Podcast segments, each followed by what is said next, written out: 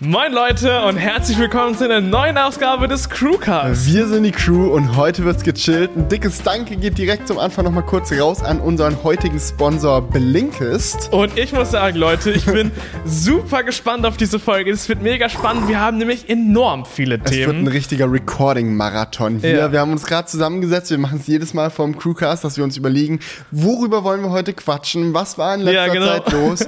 Und ich glaube, es gibt viel, viel aufzuholen. Es waren sau viele Events. Es war ein Ja. Apple-Event. Es war ein Amazon-Event. Es Ja. gibt neue Infos zum Pixel 3. Mal wieder. Genau, wir quatschen heute ein bisschen über die Pixel-Thematik. Das ist super spannend. Da kommen wir später noch zu. Wir haben das iPhone XR, XS, XS Max. Wir haben die neue Uhr von Apple. genau. die Apple Watch und wir haben noch ein ganz anderes Thema und zwar, äh, wir haben noch eine Buchvorstellung heute für euch am Start. Genau, und genau. als erstes wollen wir, glaube ich, erstmal über die Amazon-Produkte äh, sprechen. Denn Amazon war diesmal richtig on fire. Ich habe selten so ein, so Fuck, ein, waren die produktiv. ja, so ein Event gesehen, wo so viel vorgestellt wurde. Und, Ja, man, ja. Man, man kennt es ja oft so, dass so Events irgendwie auf so drei Stunden gestreckt sind und dann kommen halt irgendwie so drei, vier Geräte und alles wird so im Detail erklärt. Ja. Amazon Keynote war eher so, bam, nächstes Gerät, bam, nächstes Gerät, bam, nächstes Gerät, bam, nächstes Gerät. Und wir haben auch gerade schon versucht, irgendwie eine Liste zusammenzustellen. Ja, ist gar ja, nicht so schwer. Also ich glaube, wir fangen mal am Anfang an mit dem beliebtesten Echo-Produkt, was ein Okay, Update ich, ich versuche mal alles zusammenzukriegen. Ja, Ja, ja. Schauen wir, Okay. mal, schauen wir mal, ob das hinkriegt. Also Leute, die Amazon hat quasi ihr komplettes Line-up fast verbessert. Sie haben fast. alles verbessert, was es gibt. Den Echo Spot nicht, oder? Den Echo Spot. Stimmt, den Spot haben sie nicht verbessert. Den sie nicht. haben fast alles verbessert, was es gibt. Okay, ich versuche mal Und aufzuzählen. neue Sachen vorgestellt. Einmal natürlich den Echo Dot. Was hat Easy. sich da getan? Getan hat sich da meiner Meinung nach einmal das Mikrofon. Es Mhm. wurden, glaube ich, statt zwei jetzt vier Mikrofone eingebaut, die halt besser deine Stimme Mhm. erkennen sollen. Finde ich schon mal ziemlich gut, denn wir haben oft das Problem, dass der Echo irgendwie doch nicht so gut funktioniert. Ähm, und die ähm, ja, Lautsprecher sollen verbessert worden sein. Na, Finde ich sehr gut, gerade für äh, Antworten so. Ich meine, Mhm. ich glaube, die wenigsten Leute nutzen ihren Echo Dot irgendwie zum Musik hören oder so, Mhm. sondern man hat halt einen Echo Dot irgendwo, um halt das Interface von Genau, von Amazons Sprachassistenten, ich sag's jetzt mal nicht laut, sonst Ja. kriegen wir hier wieder Ärger, äh, zu verwenden und dann die ganzen Antworten halt so zu hören und auch wenn sie dir sagt, oh, das habe ich leider nicht verstanden. es ist immer schön, wenn diese Stimme wenigstens in einer Ja. guten Qualität rüberkommt. Leider hört man diese Stimme viel zu oft. Oh, das habe ich nicht verstanden. Leider kann ich dir da nicht Oder weiterhelfen. auch sehr schön, Studio unterstützt das nicht. Das ist so oft, wenn du so sagst, so, ja, Licht im Studio an. Studio unterstützt. Doch, das unterstützt das verdammt nochmal.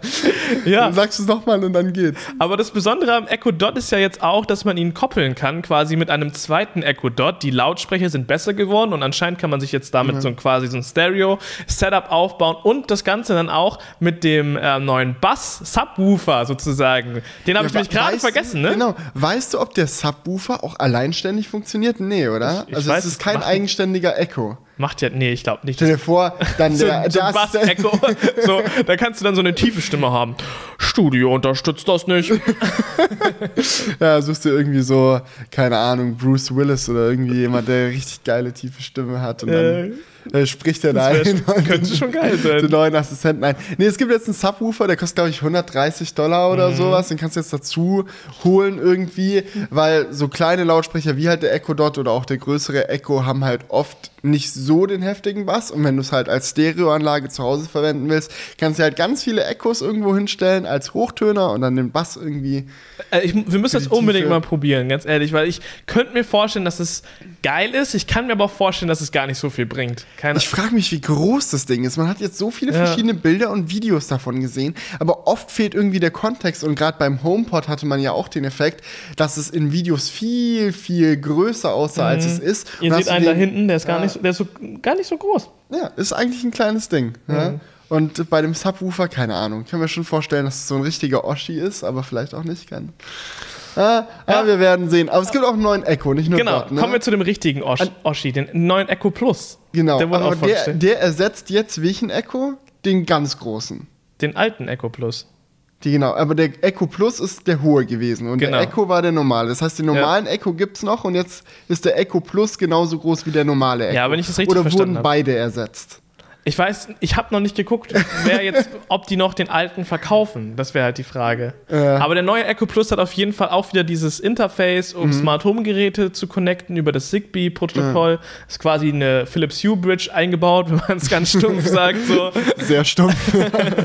Aber es gibt auch eine Sache, die außerdem noch neu ist. Und zwar hat er jetzt einen Thermometer quasi eingebaut, sodass er halt auch die Temperatur deines Raums wiedergeben kann oder du damit halt Aktionen machen kannst. Zum Beispiel, keine Ahnung, wenn es zu heiß wird, geht deine Heizung aus. Oder wenn es Ja. zu kalt ist, geht sie an. Dass man halt auch mit dem Echo dann quasi direkt so ein ähm, ja, cleveres Thermometer hat, was man dann verknüpfen kann mit anderen Smart Home. Ja, als ich das das erste Mal gelesen habe, habe ich mir gedacht, hä, irgendwie dumm, war was, Thermometer in meinem Sprachassistenten, aber klar, Das dadurch, Sinn. dass er halt stationär in deinem Zimmer ist und Ja. du halt viele andere Smart Home Produkte hast, die direkt oder indirekt irgendwas Mhm. mit Temperatur zu tun haben können, ist es schon cool und ich meine, Das macht auch gerade beim Echo Plus Sinn, weil der ja auch gerade echt für Smart Home ausgelegt ist, dadurch, dass er noch dieses, diese Bridge quasi mit eingebaut Mhm. Und er hat. ein neues Design. Und ich Genau. meine, der Echo Dot hat auch ein neues Design. Das ist jetzt alles runder Mhm. irgendwie. Es ist dasselbe, so wie wir es bisher kennen, mit so ähm, einer runden Oberseite mit dem Leuchtkreis, der Mhm. immer einem zeigt, was der Echo gerade macht.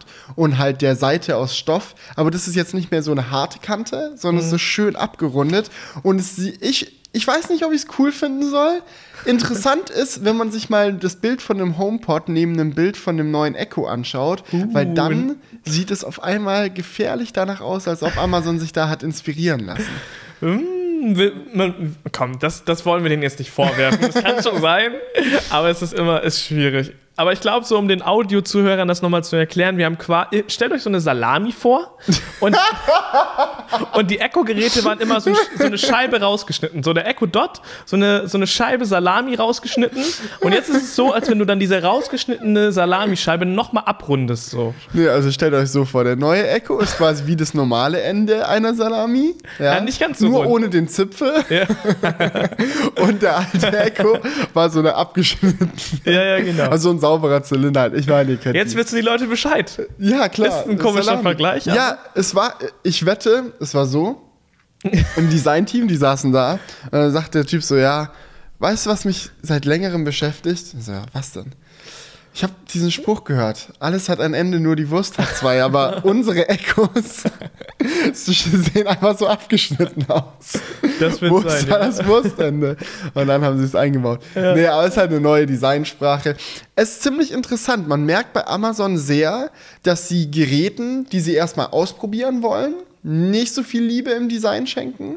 Mhm. Und Geräten, die sich jetzt schon etabliert haben, da verfeinern sie das Design immer und immer weiter. Ja. Bei dem Dot hat man es ganz doll gemerkt, der war am Anfang einfach nur ein normaler Echo runtergeschrumpft. Dann kam die zweite Generation, die schon viel kompletter wirkte mit den Cases und allem. Und jetzt in der dritten Generation ist es quasi ein wirklich schönes, komplettes Produkt mit eingebauter, äh, mit eingebautem Stoff schon von Anfang an und allem.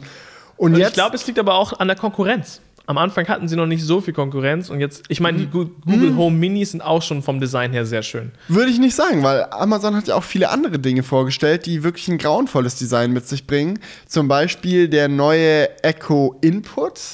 So heißt er, ne? Oh, ich, die ganzen Namen kenne ich. Ich dachte erst, es ist der Link, aber man darf es nicht verwechseln. Der Echo Input ist quasi ein Echo Dot ohne Lautsprecher. Weil ich glaube, was viele Leute halt mit dem Echo Dot gemacht haben, ist, dass sie sich den geholt haben, weil er halt schön günstig ist. Da haben sie an den Klinkenstecker irgendwie ihre Stereoanlage angeschlossen und fertig aus. Ja, Ja. haben den internen Lautsprecher nie benutzt und Amazon hat sich jetzt halt gedacht, gut, dann können wir auch ein günstigeres Gerät dafür anbieten und das ist jetzt halt der Echo Input. Aber so viel günstiger ist er gar nicht. Ich glaube, 39 Dollar waren das. ja, ne? das Ding, nee, ist, also der richtige Echo Dot wird, glaube ich, offiziell für 55 Dollar verkauft und für 35 jetzt der Input. Aber jeder, der mal selber einen Echo gekauft hat, weiß, schau nur einmal auf die Grabbelkiste im Mediamarkt, schau nur einmal irgendwie auf Ja, Idealo das ist so ein vorbei. Produkt, das richtig häufig irgendwie, Genau. ja. Es ist ständig discounted und kein normaler Mensch hat mehr als 40 Euro oder 30 Euro für seinen Echo Dot bezahlt. Oh, falls ihr es gemacht habt, fühlt euch nicht schlecht. Das passiert manchmal. Und es ist, halt die, ist halt die Frage, wie günstig dieser Input noch wird. Also wenn Ja. die den irgendwann mal auf so 20, 15 Euro runterballern, so wie es früher auch oft mit dem Chromecast der Fall war. ja, das wird heftig. Ja, das könnte schon gut abgehen. Ja, es macht halt nur Sinn, wenn man echt eine Anlage hat, die die ganze Zeit an ist, ne? Ja. Also wenn du so eine Anlage hast, die du dann explizit anmachst, um Musik zu hören, ist halt ein bisschen komisch. Ja. Das muss, also es ist, ist glaube ich gar nicht so, obwohl, ja, gibt wahrscheinlich auch Anlagen, die man die ganze Zeit anhat. Na, ähnlich, Dann macht es Sinn. ähnlich wie der Echo Input, nur für einen anderen Ort, ist der Echo Auto. Das ist ge- quasi ein Input fürs Auto. Ja. Das Ah, heißt, den hab ich auch du, vergessen Genau. Ja, Ja. Nee, der Echo Auto, der, den stellst, klebst du irgendwie auf dein Dashboard. Es gab ja schon welche von Drittanbietern, deswegen haben die es locker gemacht. Ja, ich habe das schon gesehen. Ich habe es für Gadget-Videos schon überlegt, das vorzustellen. Ach was. Es gab schon vorher äh, Echos ähm, quasi fürs Auto. Aber wie verbinden die sich mit dem Internet? Ja, das ist die Frage. Haben die eine SIM-Karte? Ja. Ich glaube, das funktionierte über dein Handy dann immer. Achso, dann machst du immer einen Hotspot auf? Nee, ich glaube. Ah, ich, ich will gerade keinen Scheiß labern. Man weiß es nicht genau. Aber es macht eigentlich nur Sinn übers Handy, weil sonst hast du ja keine Internetquelle im Auto, außer du hast ein ganz neues mit Hotspot, aber wer hat das schon? ja, keine Ahnung. Ja. Auf jeden Fall ist es halt fürs Auto, lädt irgendwie dann über einen Zigarettenanzünder auf. Und ist so ein richtiger, richtiger Ghetto-Fix für ein unsmartes Auto. Also wenn du irgendwie so ein Auto hast, das halt an sich kein gutes Infotainment-System hat, ist es halt wirklich absoluter Ghetto-Fix. Ja. Du packst das Ding da drauf, verkabelst es richtig ekelhaft irgendwie über einen Zigarettenanzünder und fertig. Ja. Mein Zigarettenanzünder ist so bei mir im Auto in, dieser, in diesem Fach, wo man so Sachen Ja. reintut. Wäre voll, macht gar keinen Ja, Sinn. dann Dann. wird So, dann musst du das Fach rum- aufmachen. Hallo Alex. Oh, scheiße. Hallo Sprachassistent, ich möchte jetzt gerne mal mit dir reden. Auch Ja, lustig. es so verdammt in der Kiste. Ist ein bisschen weird. Ich meine, sowas gibt's immer wieder. Ich finde so Firmen clever, die ganz genau wissen, wie die Situation ist. Weil eigentlich gibt's so drei Stadien, in denen sich dein Auto befinden kann. Entweder es ist sehr neu und sehr smart. Dann brauchst du gar nichts. Du hast dein CarPlay drin, du hast dein Dein Infotainment-System selbst ist schon mal ziemlich gut. Du hast ein sehr gutes Navigationssystem, bla bla bla. Weißt du, die Audi A7s und Tesla Model S dieser Welt. Ähm, Ja. die, die sind da gut abgedeckt. Dann gibt es diesen Mittelweg, so Autos, die schlechte Infotainment-Systems haben, aber sagen, ja, okay, wir bieten dir halt irgendwie noch CarPlay, dass du es fixen kannst.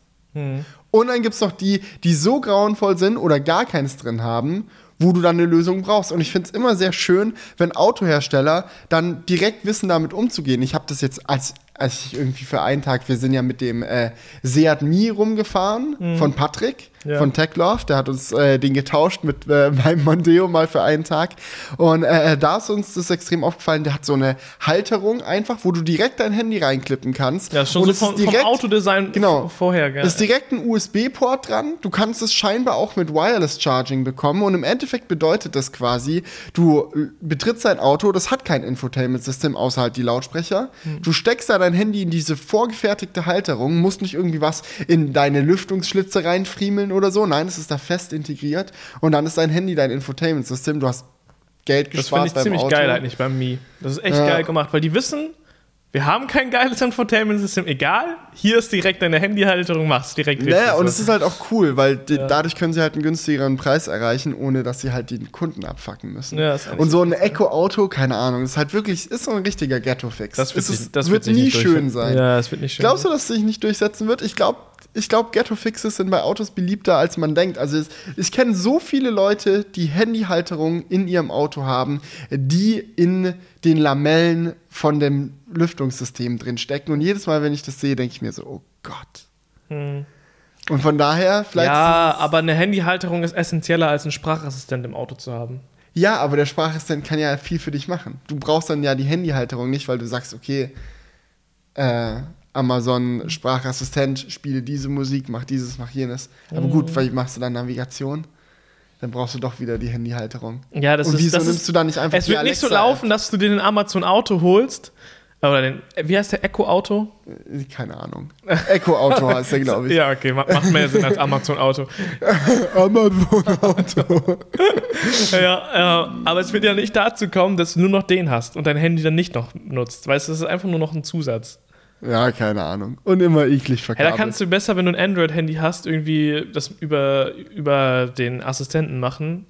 ja. Also über den Google Assistant stellst du einfach ein, dass das Mikrofon aktiviert ist und dann einfach darüber das machen. Das ist also ein bisschen unnötig, ganz ehrlich. Dann noch den. Ah, Ich, ich glaube trotzdem, dass es. Dass Ich will's paar gerne Leute selber ausprobieren. An, anfreunden Ja. werden. Ich werde es nicht. Obwohl mein Auto ein grauenvolles Infotainment-System hat, Ja. also der Mondeo zumindest, äh, es ist, ist ganz schlimme Kiste.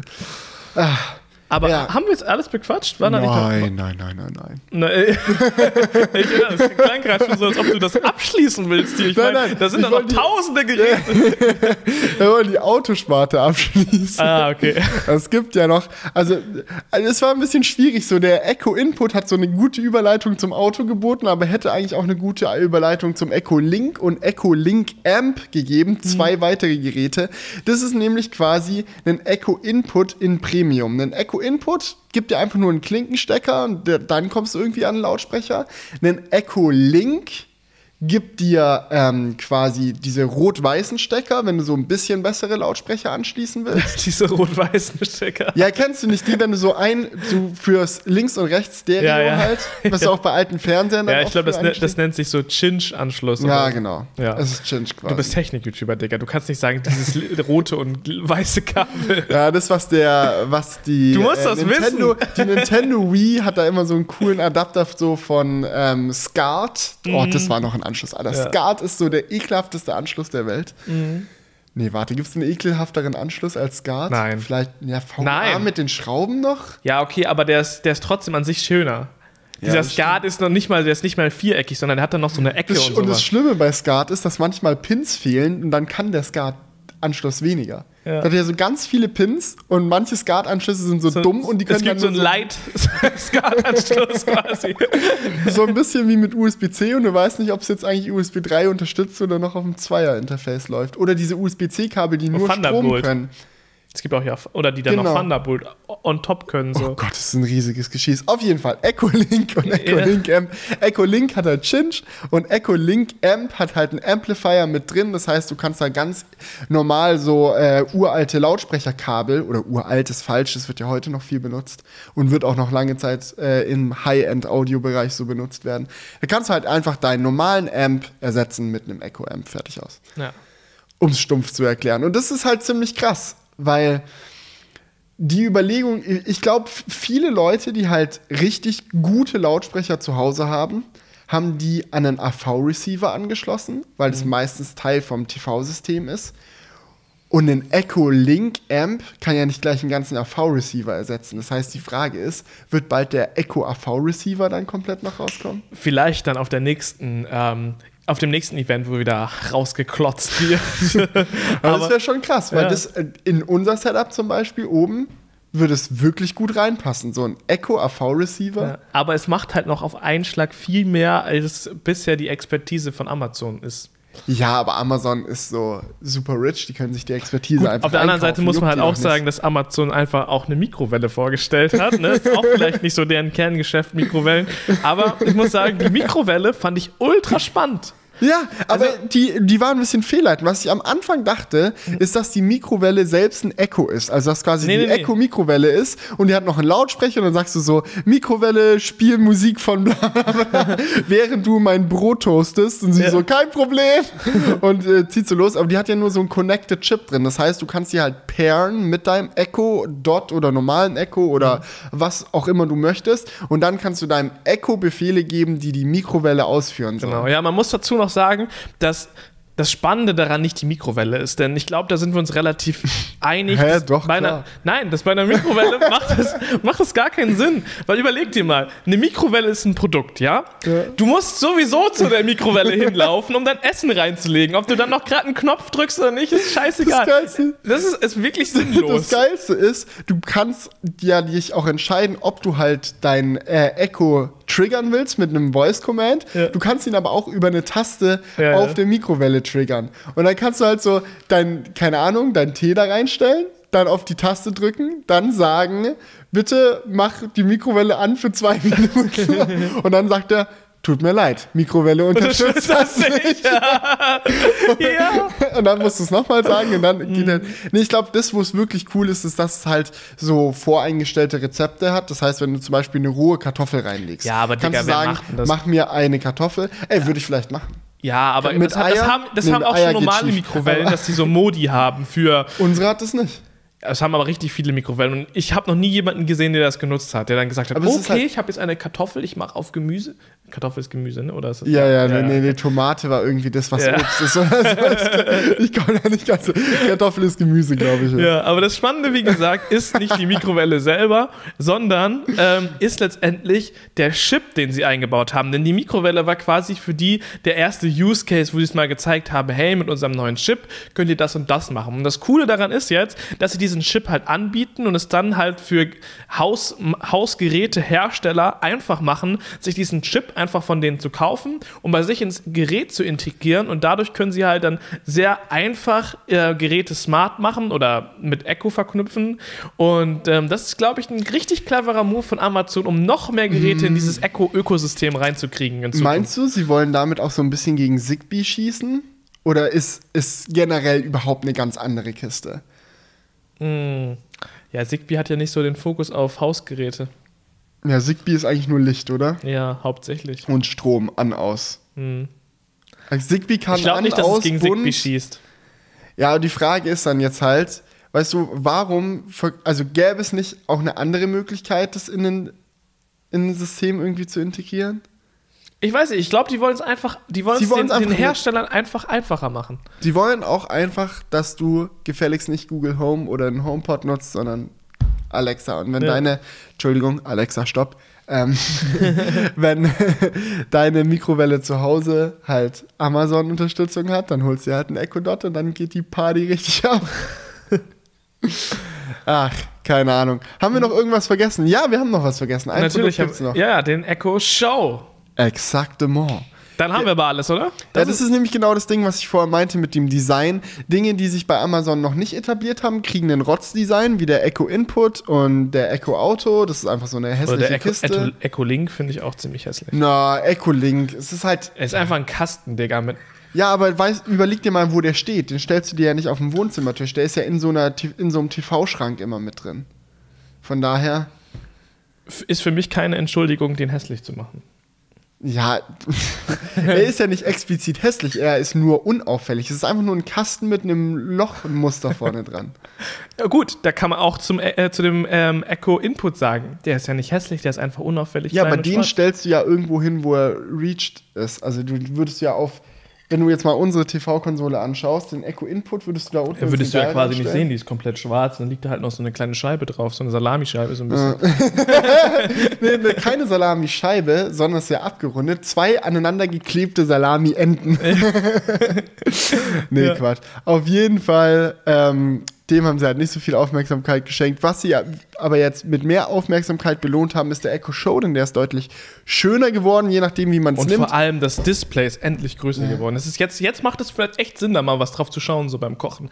Beim Echo Show vorher. Ich, ich finde, also das Display ist größer geworden. Ich finde es auch gut, aber ich würde nicht sagen, dass es beim alten unbrauchbar war. Ich glaube, das Design ist ein viel größerer Punkt, weil ich weiß nicht, du fandest ihn nicht so schön, oder? Den Nein, ersten ich fand ihn richtig hässlich. Ich finde ihn nämlich richtig cool eigentlich. Aber ich weiß auch, dass ich mit der Meinung sehr alleine bin. Ja, der und ist jetzt, einfach klobig, fett und.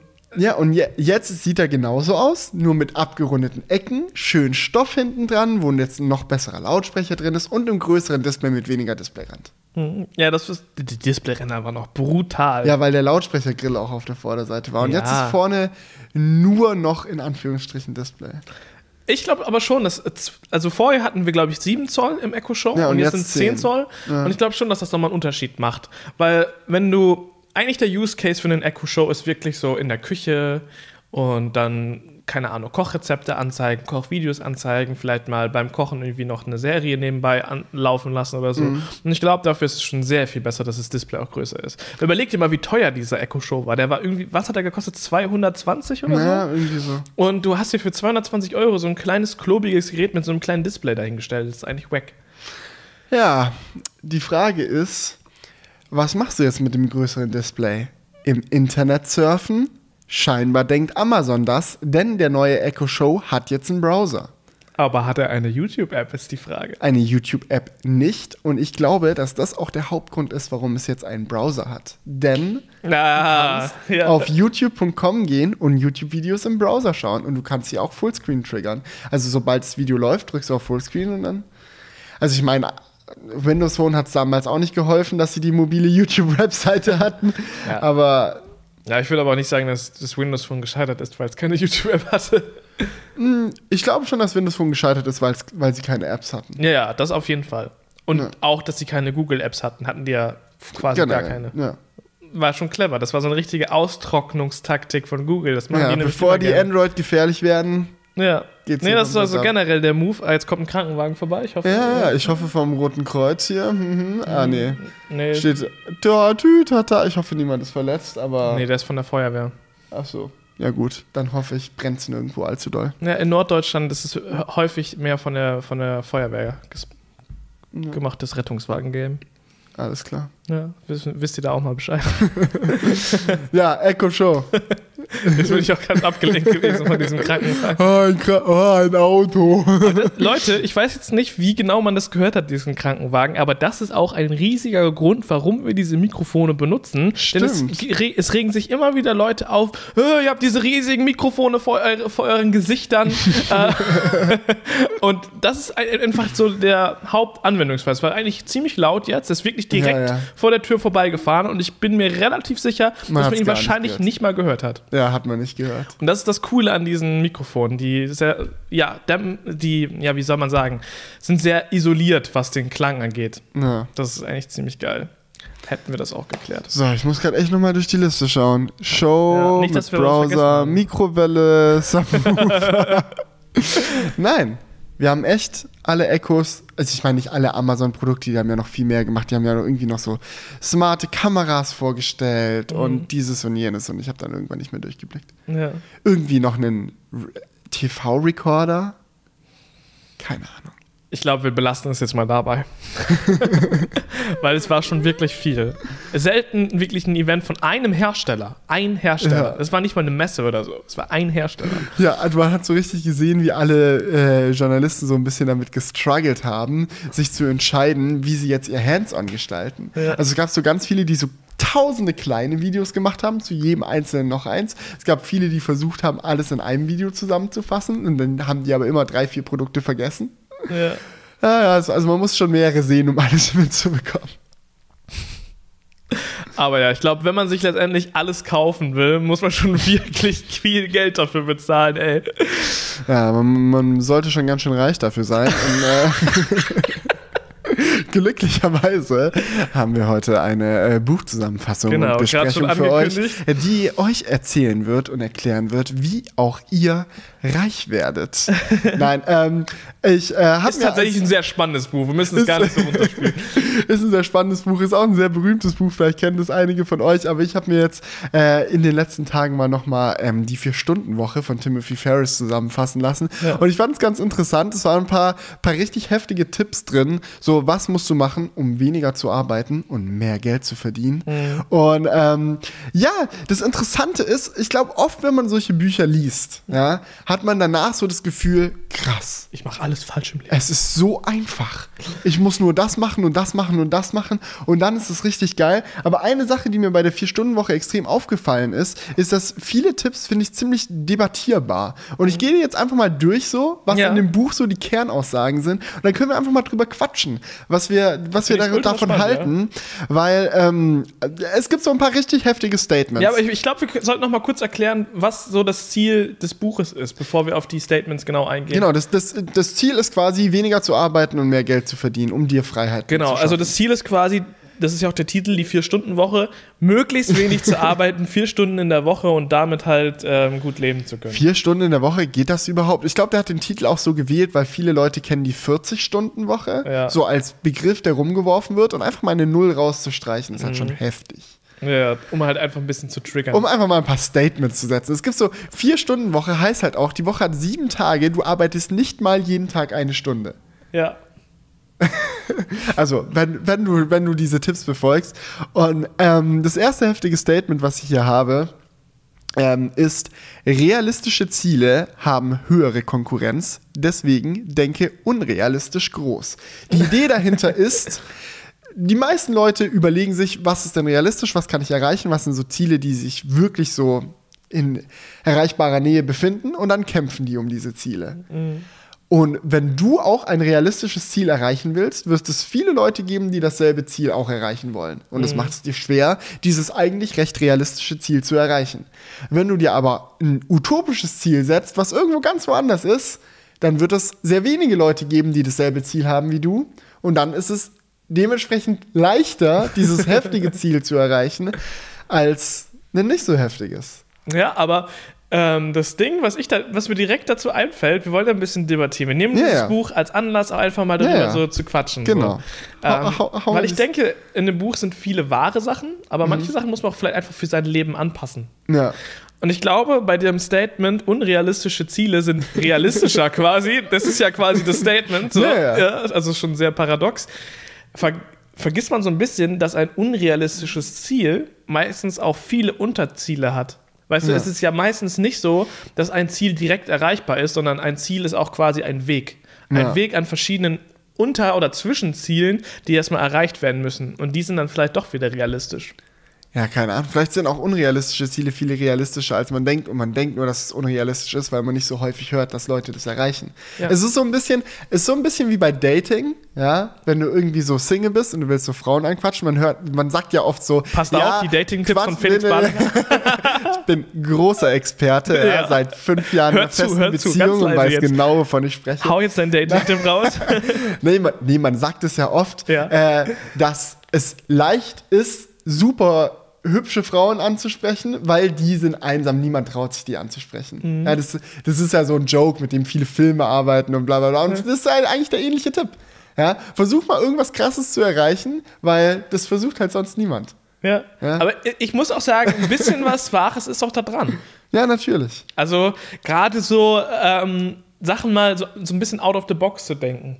Ja, aber es ist halt nicht, es ist halt keine universelle Wahrheit so. Nein. Also du kannst halt nicht unbedingt sagen, ja, eine Ausbildung zu machen, irgendwie zum Maurer und dann Maurer zu werden, ist ja voll das realistische Ziel, da wird die Konkurrenz mega hoch sein, wirst du nie schaffen. Was Blödsinn ist, wirst du auf jeden Fall schaffen, weil es gibt übelsten Mangel an Fachkräften in Und es wird Deutschland. auch, ich glaube, das ist Ja. auch eine Sache, diese handwerklichen Berufe werden in Zukunft richtig abgehen. Ja. Weil es gibt gerade halt den Trend, dass es weniger machen, was schade ist.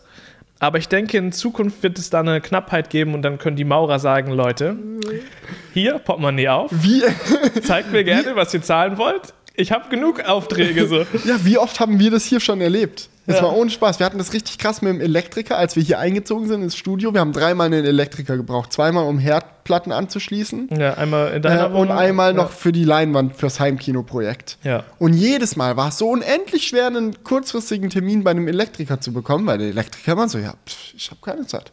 Ja. Ich kann dir einen Termin in zwei Monaten geben.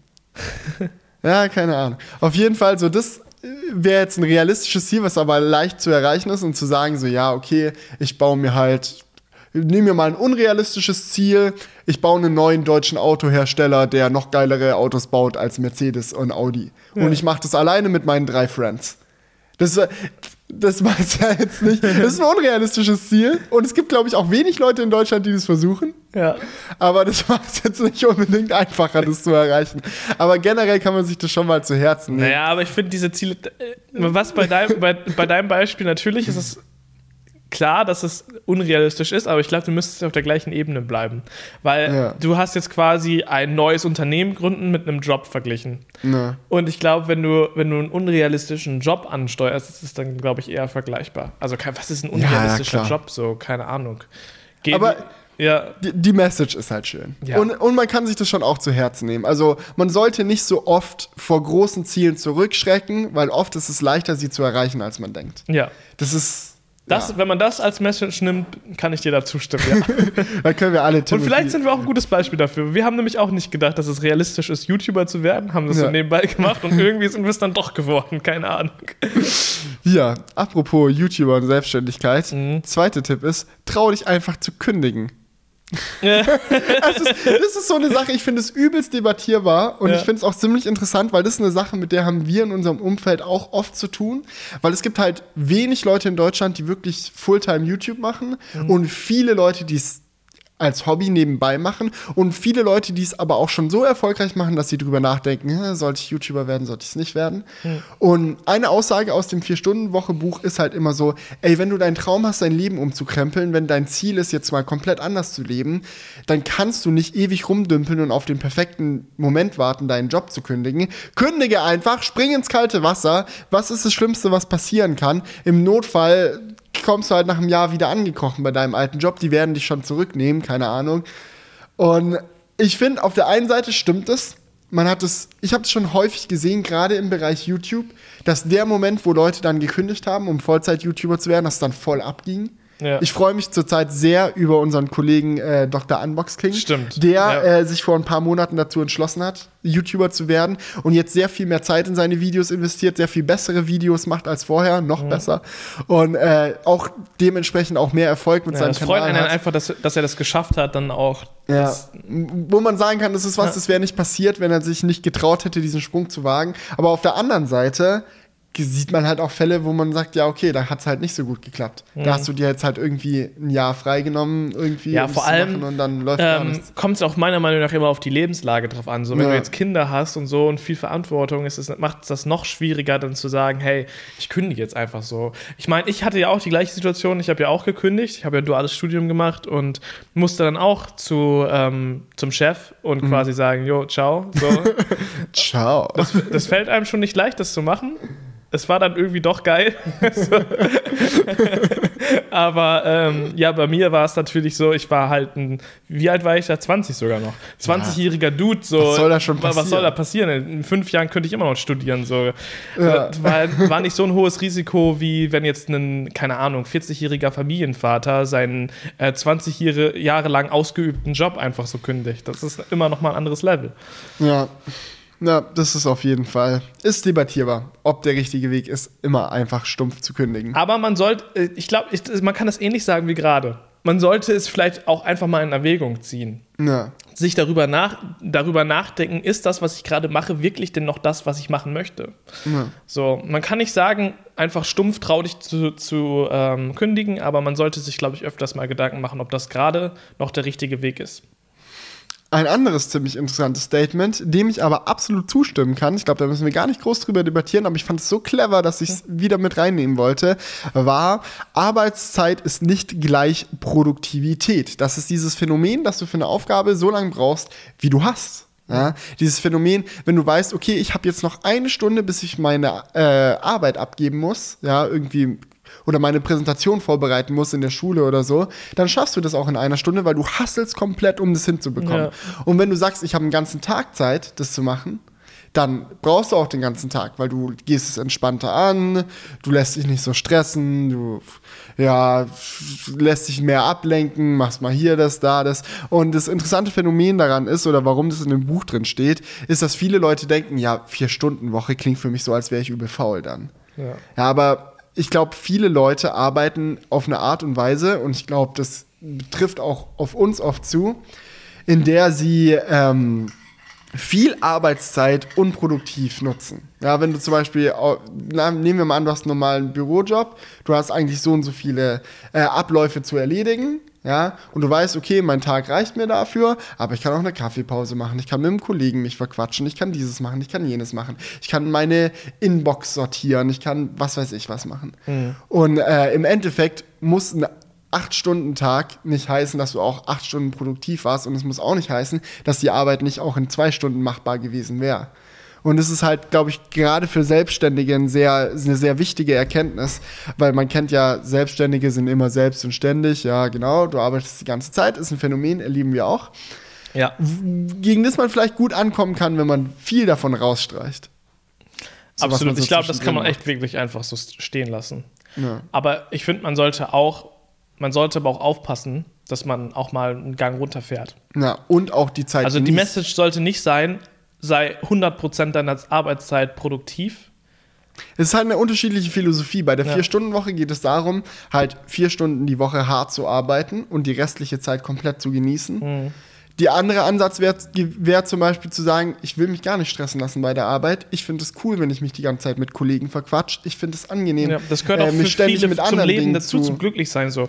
Wenn du Ja. schon auf der Arbeit bist, solltest du dich mit den Leuten da auch an, unter, äh, verstehen, mit denen du zusammenarbeitest. Ja. Sollten im besten Fall schon so eine Art Freundschaft sollte sich ergeben. Und ich glaube, das passiert halt nicht, wenn man 100% produktiv ist. Und Ja. das führt dann eher dazu, dass man wahrscheinlich auch unglücklich mit seiner Arbeit ist. Deswegen finde ich schon auch wichtig, dass man das auch macht.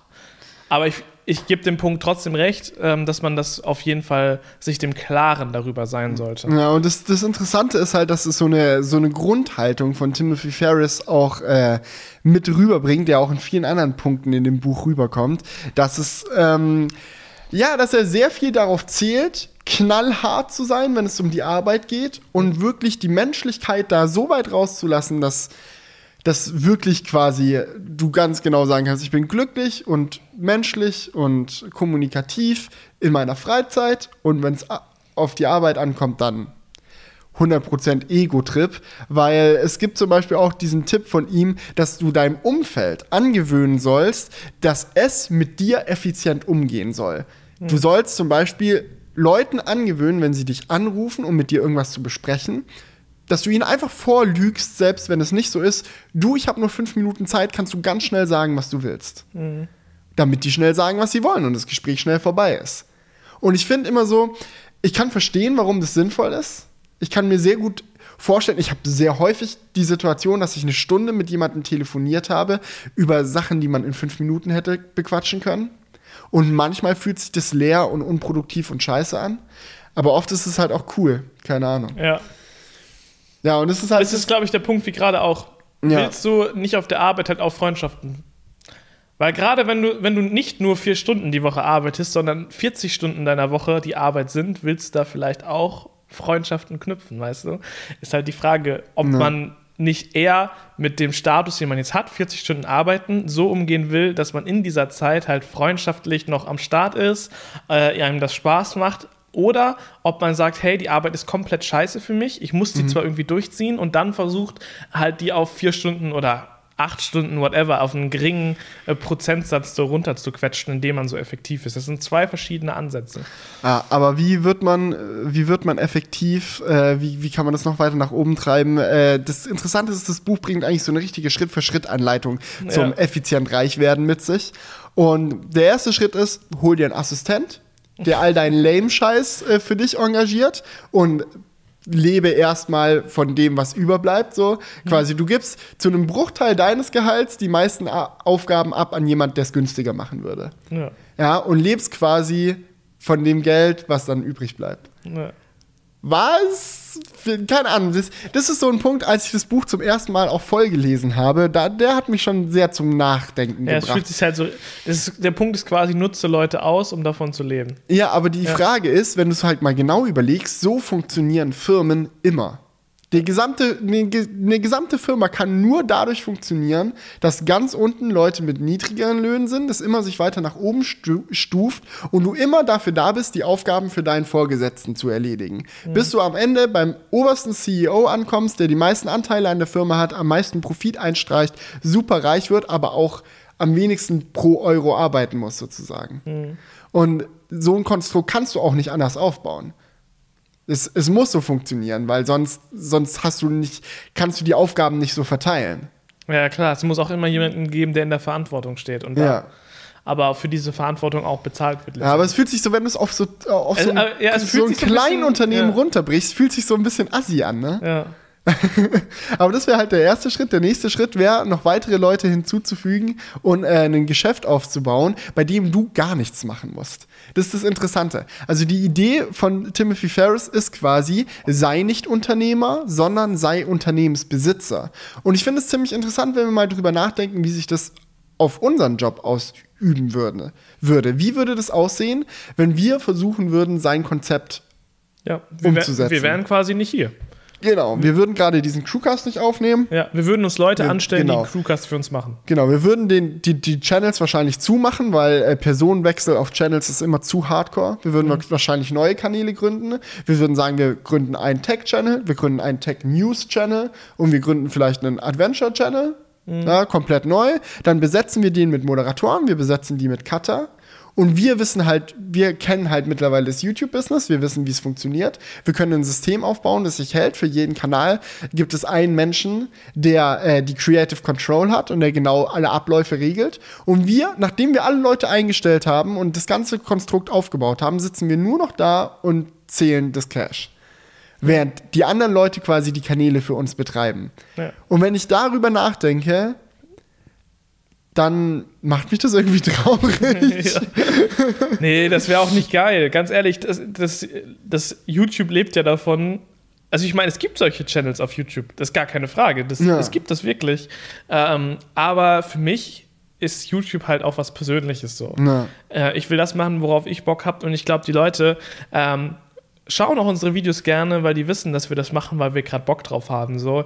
Und ähm, ich glaube auch Leute, die dann einfach angestellt sind, um YouTube zu machen, haben auch die falsche Motivation oder haben vielleicht auch zu wenig Motivation oder zu wenig Eigeninitiative. Kommt natürlich immer auf den Fall drauf an und findet Leute, locker auch Leute, die da richtig Bock drauf haben, das zu machen als Job. So, keine Ahnung. Ja, das, das ist halt das Interessante. Ja. Weil man muss halt auch sagen, das ist jetzt ein Paradebeispiel dafür, dass dieser Tipp halt immer, dass diese Tipps unterschiedlich funktionieren. Bei einem Restaurant funktioniert das vielleicht ganz Ja, gut so. Beim Restaurant ist geil. Oder wenn Ja. du, wenn du, sagen wir mal, äh, wa- was auch Timothy Ferris macht, irgendwie äh, Supplements verkaufst oder Nahrungsergänzungsmittel, äh, ist ja dasselbe. Ähm, oder halt Informationsprodukte, Mhm. was das goldene Wort ist, um reich zu werden. Äh, super geil. Mhm. Infos verkaufen ist immer gut. Videokurse, dieses, jenes. Halt alles, wo, wo du wenig Produktionskosten hast und es hochskalieren kannst im Verkauf bis ins Unendliche. Ein anderer Tipp, den ich auch sehr lustig fand in dem Buch ist, mach einfach deinen Preis hoch für dein Produkt. Einfach so. Das ist quasi die Apple-Taktik. Wir machen einfach alles teurer. Ja. Weil dann haben wir erstens unanstrengendere Kunden, weil teure Produkte werden nur von reichen Leuten gekauft und reiche Leute sind nicht so stressig. Die kaufen das und wenn es ihnen nicht gefällt, dann nerven die nicht, sondern denken sich so, ja, juckt mich doch nicht die 1000 Euro, die ich dafür ausgegeben habe. ähm, und ähm, ja, das, das, das fand ich interessant. Du hast auch eine höhere Marge und alles ist ganz toll, wenn dein Produkt toll, teuer ist. Frage ich mich auch, wie lange das funktioniert. Ähm, aber ja, ich weiß gar nicht, worauf ich noch gerade hinaus wollte. Das ist halt so, so, so der Tipp, was er sagt. Bau halt ein Konstrukt mit teuren Produkten, dann kannst du davon leben und dann kannst du dein Leben leben in, außerhalb von dem Business. Und es funktioniert halt in solchen Branchen vielleicht ganz gut. Mhm. Aber das ist halt immer auch so eine Einst- Einstellungssache. Was willst du überhaupt von deinem Leben? Ja. Was, ist das, was ist das, was dich interessiert? Was ist das, wo du dann morgens aufwachst und dir sagst, geil, ich freue mich auf den Tag? Ja. Ist es das, wenn du einfach weißt, okay, ich habe eine sichere Einnahmensquelle, weil ich habe mir so ein Unternehmenskonstrukt aufgebaut und jetzt kann ich machen, was auch immer ich möchte? Oder ist es vielleicht auch cool oder freut es dich vielleicht auch zu sehen, dass was, was du aufbaust, richtig so gedeiht und irgendwie du täglich so deine Berufung auch nachgehen kannst? ja. Vielleicht glaub, findest du auch ganz- deine das ganz- Berufung aus, ja. außerhalb von deinem Business dann. Wie Keine gesagt, ich habe Ahnung. dir ja schon mal von meinem Kollegen erzählt, der in der ja. Verwaltung arbeitet und der sein Leben halt über die Freizeit, ähm, wie Ja. sagt man, sich, sich in seinem Leben über die Freizeit identifiziert und sagt so, ja, hey, das ist das, was mir Spaß macht und ich mache die Arbeit, weil sie getan werden muss und abends lebe ich mein Leben nach der Arbeit so. Für Leute, die so denken, ist es dann, glaube ich, eine ganz gute Sache. Ja, es ist auf jeden Fall sehr interessant. Äh, man kann sich das Buch sehr gerne reinziehen. Es gibt einen äh, sehr coolen äh, Twist am Ende, wenn man die Vollfassung von dem Buch noch liest, äh, wo auch Timothy Ferris sich nochmal Gedanken drum macht, ob es wirklich so sinnvoll ist, reich zu werden oder was wirklich das Ziel vom Leben ist. Äh, was eine sehr coole Geschichte ist, die jetzt hier aber den Rahmen sprengen würde. Ähm, einen letzten Tipp kann ich Ja. aber auch noch mitgeben. Und zwar sagt Timothy Ferris, dass es ein sehr großer Zeitfresser ist, Medien zu konsumieren. Und das Allerbeste ist, Medien Podcast zu hören. fasten. Podcast hören. Selbstverständlich. Kannst du Podcast noch zu hören. äh, produktiv nebenbei sein. Nee, ähm, es geht quasi darum, überlegt mal, wie viel Zeit man irgendwie am Tag mit YouTube verbringt, mit Zeitungen lesen, falls man sowas noch macht, oder mit Blogs lesen oder äh, keine Ahnung, Hm. PDF von seiner Zeitung, man weiß es nicht genau, News-Webseiten, wie auch immer. Und sein Tipp ist, hör einfach damit auf. Mach's einfach nicht mehr. Und wenn du wissen willst, was los ist, frag jemanden, der es dir schnell zusammenfassen kann. Weil bevor du irgendwie ewig lang einen Artikel liest über ein Thema, frag doch einfach jemand, der den Artikel gelesen hast, der fasst dir das effizient zusammen. Und genau das macht auch unser Sponsor von dieser heutigen Episode. Blinkist. Du machst das auch häufiger mal für mich. Ich mache das auch häufiger. Wir machen das ja unter uns immer Ja, so ein bisschen. natürlich. Ja. Auch hier beim Crewcast. Jeder ist immer so, vielleicht habt ihr es schon mal gemerkt, so der Experte so in einem Bereich und erklärt dann da mal. Und ja, Blinkist macht letztendlich das Gleiche, denn Blinkist ist eine App, wir haben das ja schon mal in vorherigen Episoden auch erklärt, wo ihr quasi oft Bücher zusammengefasst bekommt. Das heißt, zum Beispiel auch Timothy Ferris, das Buch Ja. Vier-Tage-Woche, äh, Vier-Stunden-Woche. Vier Tage Woche. Warte, was? Ja. Wäre immer noch gut. So mal, sonst hast du fünf Tage Woche. nee, aber das Buch gibt es da zum Beispiel auch. Das heißt, falls ihr jetzt keine Lust habt, das komplette Buch zu lesen, da keine Zeit für habt, könnt ihr einfach auf Blinkist euch in der App anmelden. Das geht einmal kostenlos, kann man das ausprobieren oder es gibt halt auch den äh, Premium-Modus und dort kann man sich dann halt die Bücher entweder durchlesen in einer Kurzversion, wo die wichtigsten Punkte so drin sind, wie wir das jetzt quasi auch gemacht haben, so die Kernpunkte. Oder man kann sich das halt auch vorlesen lassen, dass man es zum Beispiel im Auto hört. Habe ich auch schon öfters gemacht, das ist dann ganz praktisch. Ähm, auch so podcastmäßig fast. Ja, das Interessante ist halt wirklich dieser, dieser Aspekt, dass es viel kürzer ist. Ja. Wir haben die Vier-Stunden-Woche schon mal gelesen, als Hörbuch quasi, auf Und da- unserem Griechenland-Roadtrip. Genau, stimmt. Und wir haben Stunden, also ich meine, wir sind ja wirklich irgendwie 30, 40 Stunden irgendwie, haben wir uns da reingepfiffen von dem Hörbuch. Ja. Und haben es aber nicht zu Ende gehört, weil irgendwann hatten wir keinen Bock mehr und keine Zeit mehr und Ja. bla, keine Ahnung, obwohl wir schon stundenlang dieses Ding gehört haben. Die Blinkes-Zusammenfassung, die ich mir jetzt äh, letzte Woche nochmal gegeben habe, die ähm, ja, geht 10, 15 Minuten und Mhm. dann weißt du alles, was wichtig ist in dem Buch und fertig aus.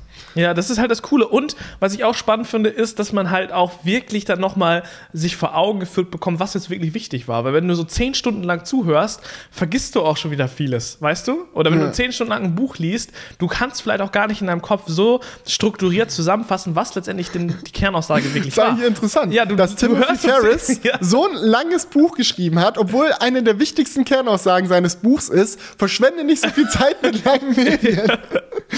Nee, aber das ist eigentlich da echt das Spannende.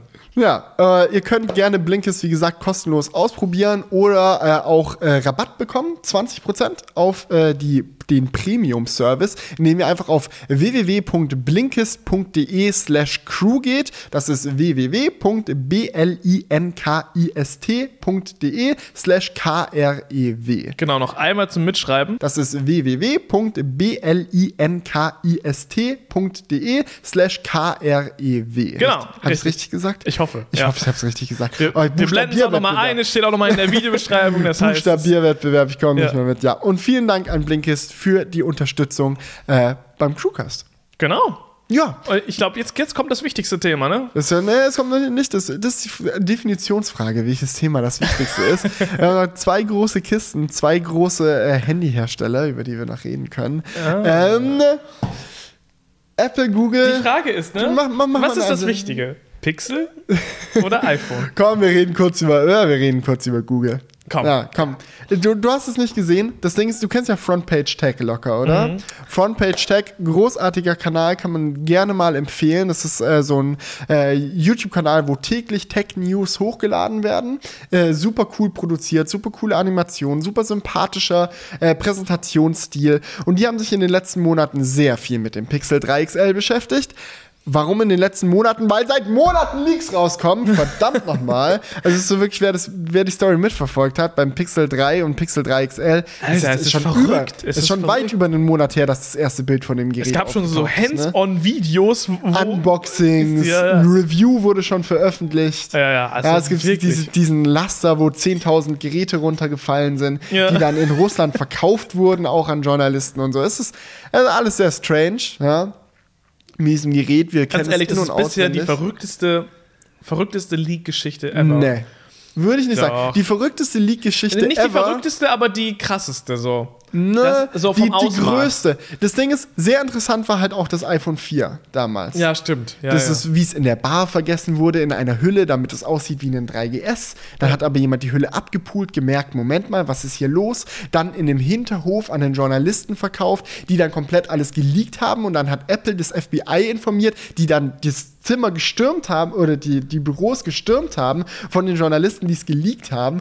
Und dann wurden sie, wurde jahrelang Gizmodo, was halt die Seite war, denen wurde dann der Access verboten zu Apple Keynotes, die durften nicht mehr kommen, die haben keine Testgeräte mehr bekommen. Und dann kam es irgendwann vor ein paar Jahren dann zur epischen Versöhnung, in dem Apple offiziell einen Review von Gizmodo bei einer Keynote wieder zitiert hat. Also das war schon auch eine abgefahrene Story. Aber Pixel 3 ist auch sehr abgefahren. Wie gesagt, ein ganzer Laster voll Geräte. Also wir reden hier nicht so über zwei, drei Geräte, Ja. sondern schon so Die wurden richtig vertickt, kann man schon 500 sagen. Geräte auf einer Palette, die verkauft wurden. Ja. Ja, Monate vor dem Verkauf. Da fragt man sich dann natürlich so, wie kann das sein? Das kann doch nicht sein, dass so viele Geräte auf einmal auftauchen und verkauft werden. Das kann doch nicht mit rechten Dingen zu gehen. Und deswegen ist halt unter uns schon so, oder unter auch auf vielen von euch locker, so, ja, die Vermutung da, dass das alles getürkt ist von Google, um halt so ein bisschen Spannung reinzubringen. Und Ja. ich wünsche es mir irgendwie, weil das wäre ultra cool. Also, die letzte Theorie, die jetzt Frontpage Tech aufgestellt hat im neuesten Video, Mhm. die ich sehr interessant finde und die auch deswegen ein bisschen Glaubwürdigkeit mit sich bringt, weil Frontpage Tech mittlerweile eine Quelle innerhalb von Google hat, Mhm. die sie auch verifizieren konnten. Die Frage ist, wie verifizierst du eine Quelle? Lief folgendermaßen ab. Die Quelle hat denen gesagt, pass auf, übermorgen gibt es einen Leak, Bilder kommen raus vom Pixel 3 in seinem offiziellen Case. Und die dann so, okay, warten wir mal ab. Zwei Tage später, Bilder kamen raus vom offiziellen Case. Also die haben so Voraussagen gemacht, sodass du weißt, dass die Quelle solide ist. Und die haben dann jetzt halt quasi. Aber könnte das nicht auch gefaked sein? Dass er die. natürlich. Du mit Also Sicherheit. ich würde jetzt nicht sagen, dass das eine komplette Verifizierung ist. Mit Sicherheit kannst du es nie sagen, aber es ist nicht nur einmal gewesen, sondern die haben relativ regelmäßig vorher angekündigt, was als nächstes passiert und es ist dann immer eingetreten. Von daher kann man schon davon ausgehen, dass die Wahrscheinlichkeit gegeben ist, dass die Quelle real ist. Okay. Es gibt noch einen zweiten Punkt, der das unterstützt, denn was die Quelle auch gesagt hat, ist, dass sie ihren Job verlieren wird. Und auch alle in ihrem Team den Job verlieren werden, denn die interessante Kiste beim Pixel 3 ist, dass Google scheinbar, oder man weiß es eigentlich offiziell, zwei Designteams hat intern. Sie haben ja das Designteam von HTC letztes Jahr gekauft und sie hatten das Designteam, was schon das Pixel 2 und alles andere äh, halt gemacht hat. Und dann ist halt innerhalb von Google eine Konkurrenz entstanden. Das Pixel 2 hat sich nicht sonderlich gut verkauft. Es war ein grandioses Handy mit einer super krassen Kamera, Ja. aber es hatte genügend Probleme, dass es nicht, nicht häufig verkauft hat. Und dann hat Google gesagt, okay, wenn wir die Pixel-Line retten wollen, dann müssen wir sicher gehen, dass wir das fähigste Design-Team haben für den Job. Und wir machen das jetzt einfach folgendermaßen. Wir lassen zwei Designteams, zwei Geräte designen. Wir lassen ein Designteam das Pixel 2, äh, das Pixel 3 designen, wir lassen das andere das Pixel 3 XL designen. Und dann überlegen wir uns, welches der Geräte kam besser an, was ist die Reaktion der Öffentlichkeit auf die Geräte. Und für nächstes Jahr, fürs Pixel 4, engagieren wir dann nur noch das Designteam, das ähm, quasi die besseren Reaktionen bekommen hat und das andere Designteam feuern wir. Das Pixel 4 soll angeblich dieses Ultra-Pixel-Device werden. Ohne Display-Render, komplett ohne Notch, alles. Dieses Jahr werden wir das nicht sehen, sondern erst nächstes Jahr. Die Frage ist, wer wird das designen? Eins dieser beiden Teams. Und weil ein Jahr nicht ausreicht, um einem Designteam zu sagen, designe das gesamte Gerät, musste Google einen Weg finden, schon vorher herauszufinden, wie diese Geräte au- aufgenommen werden. Und weil auch eine hohe Konkurrenz innerhalb dieser beiden Designteams besteht und keines der Designteams ihre Jobs verlieren will, sondern das eine Designteam sagt, komm schon, wir wollen unseren Job behalten, wir wollen nächstes Jahr das Ultrapixel machen und das andere Designteam sagt es auch, haben scheinbar beide die Designteams dazu beigetragen, dass jeweils das Gerät von dem anderen Designteam geleakt wurde. In der Hoffnung, dass die Reaktion darauf so negativ ist, dass die anderen gefeuert werden. Und, Was? und scheinbar ist halt dieser, dieser Leaker, der jetzt auch in Kontakt mit Frontpage Tech steht, ein Mitglied von dem Designteam. Bewiesen durch die Voraussage von Leaks, also bewiesen in Anführungsstrichen. Und ja, er sagt, yo, ich bin Pixel 3 XL Team. Die tiefe Notch kam nicht so gut an. Ich werde meinen Job eh verlieren. Jetzt raus mit den Leaks, so gut es geht. Ich möchte einfach nur, dass hier mal rauskommt, was hier eigentlich für Taktiken gefahren werden im Hintergrund. Und es ist Oh, jetzt das- scheinbar die Story. Ja, ja, das ist schon richtig geil. Das war natürlich, denn das ist jetzt die neueste Info, die ich noch nicht hatte. ja. Schon sehr spannend. Man weiß natürlich nicht, ob es stimmt, Mhm. aber es ist schon eine heftige Story, oder? Das ist richtig heftig. Also so, man hofft fast, dass es wahr ist. Weil einerseits würde das verifizieren, dass diese Leaks wirklich mit einer krassen Story verbunden sind und andererseits würde das heißen, dass wir nächstes Jahr dann einen Ultrapixel endlich bekommen. Oh. Aber ja, Dieses Jahr wäre besser gewesen. dieses Jahr wäre besser gewesen. Ja, hätte Google mal schon letztes Jahr feuern sollen. Pixel 2 liegen. Keine Ja. Ahnung. Alter. Ja, vielleicht ist es auch was ganz anderes, ne? Du weißt es nie. Vielleicht ist es wirklich alles nur Drama, Drama, Drama. Ja, aber das Ding ist, es gibt doch jetzt keine, keine Möglichkeit mehr für Google dieses Jahr einen geilen Device-Launch hinzulegen. Nein. Nee, also so inten also ich, ich halte es halt für deutlich realistischer, als Obwohl, sie's ganz gemacht haben, ehrlich, um ich Hype weiß gar nicht, ob man das sagen kann, dass, dass Google keinen geilen Device-Launch mehr hinlegen kann. Weil es gibt ja schon eine gewisse Spannung. Du willst ja gerne wissen, wie das, ob es jetzt alles wahr war, was du bisher gesehen hast. Naja, also Das ist schon auch eine gewisse Art von Spannung. Also ich werde mir die Vorstellung auf jeden Fall anschauen. Ja, natürlich. Ich fand es auch sehr cool, um wieder auf das iPhone 4 zurückzukommen. Da gab es diesen einen legendären, epischen Satz, den Steve gedroppt hat, als er dann auf die Bühne gekommen ist. Er Ja. kommt so auf die Bühne, er macht erst so Quartalszahlen, dies, das, den ganzen Standardkram, so Verkaufszahlen vom letzten iPhone, wir sind alle ganz stolz, bla bla bla. But today we announce a new iPhone and it's called iPhone 4. It has a gorgeous new design. Drückt den Klicker, riesengroßes Bild vom iPhone 4 auf der Leinwand. Und alle so, oh. Und dann Steve bleibt so stehen, guckt so in die Menge und sagt, Stop me if you have seen this before. und also jeder hat's gesehen, bis ins letzte Detail. Und er tut so, hat, warte, habt ihr das schon mal gesehen? Und dann sagt er, Believe me, you haven't seen it. Weil er meint, so in echt ist viel geiler als Ja. auf diesen ganzen Leak-Bildern. Und das war, schon- war schon ein cooler Geile Moment. Art und Weise, da subtil mit umzugehen. Ja, Ne? also über, überleg dir mal, wie, Google sollte das genauso machen. Dann. Ja. Aber gut, Google-Thema abgeschlossen. Wir werden einfach sehen, was passiert. iPhones.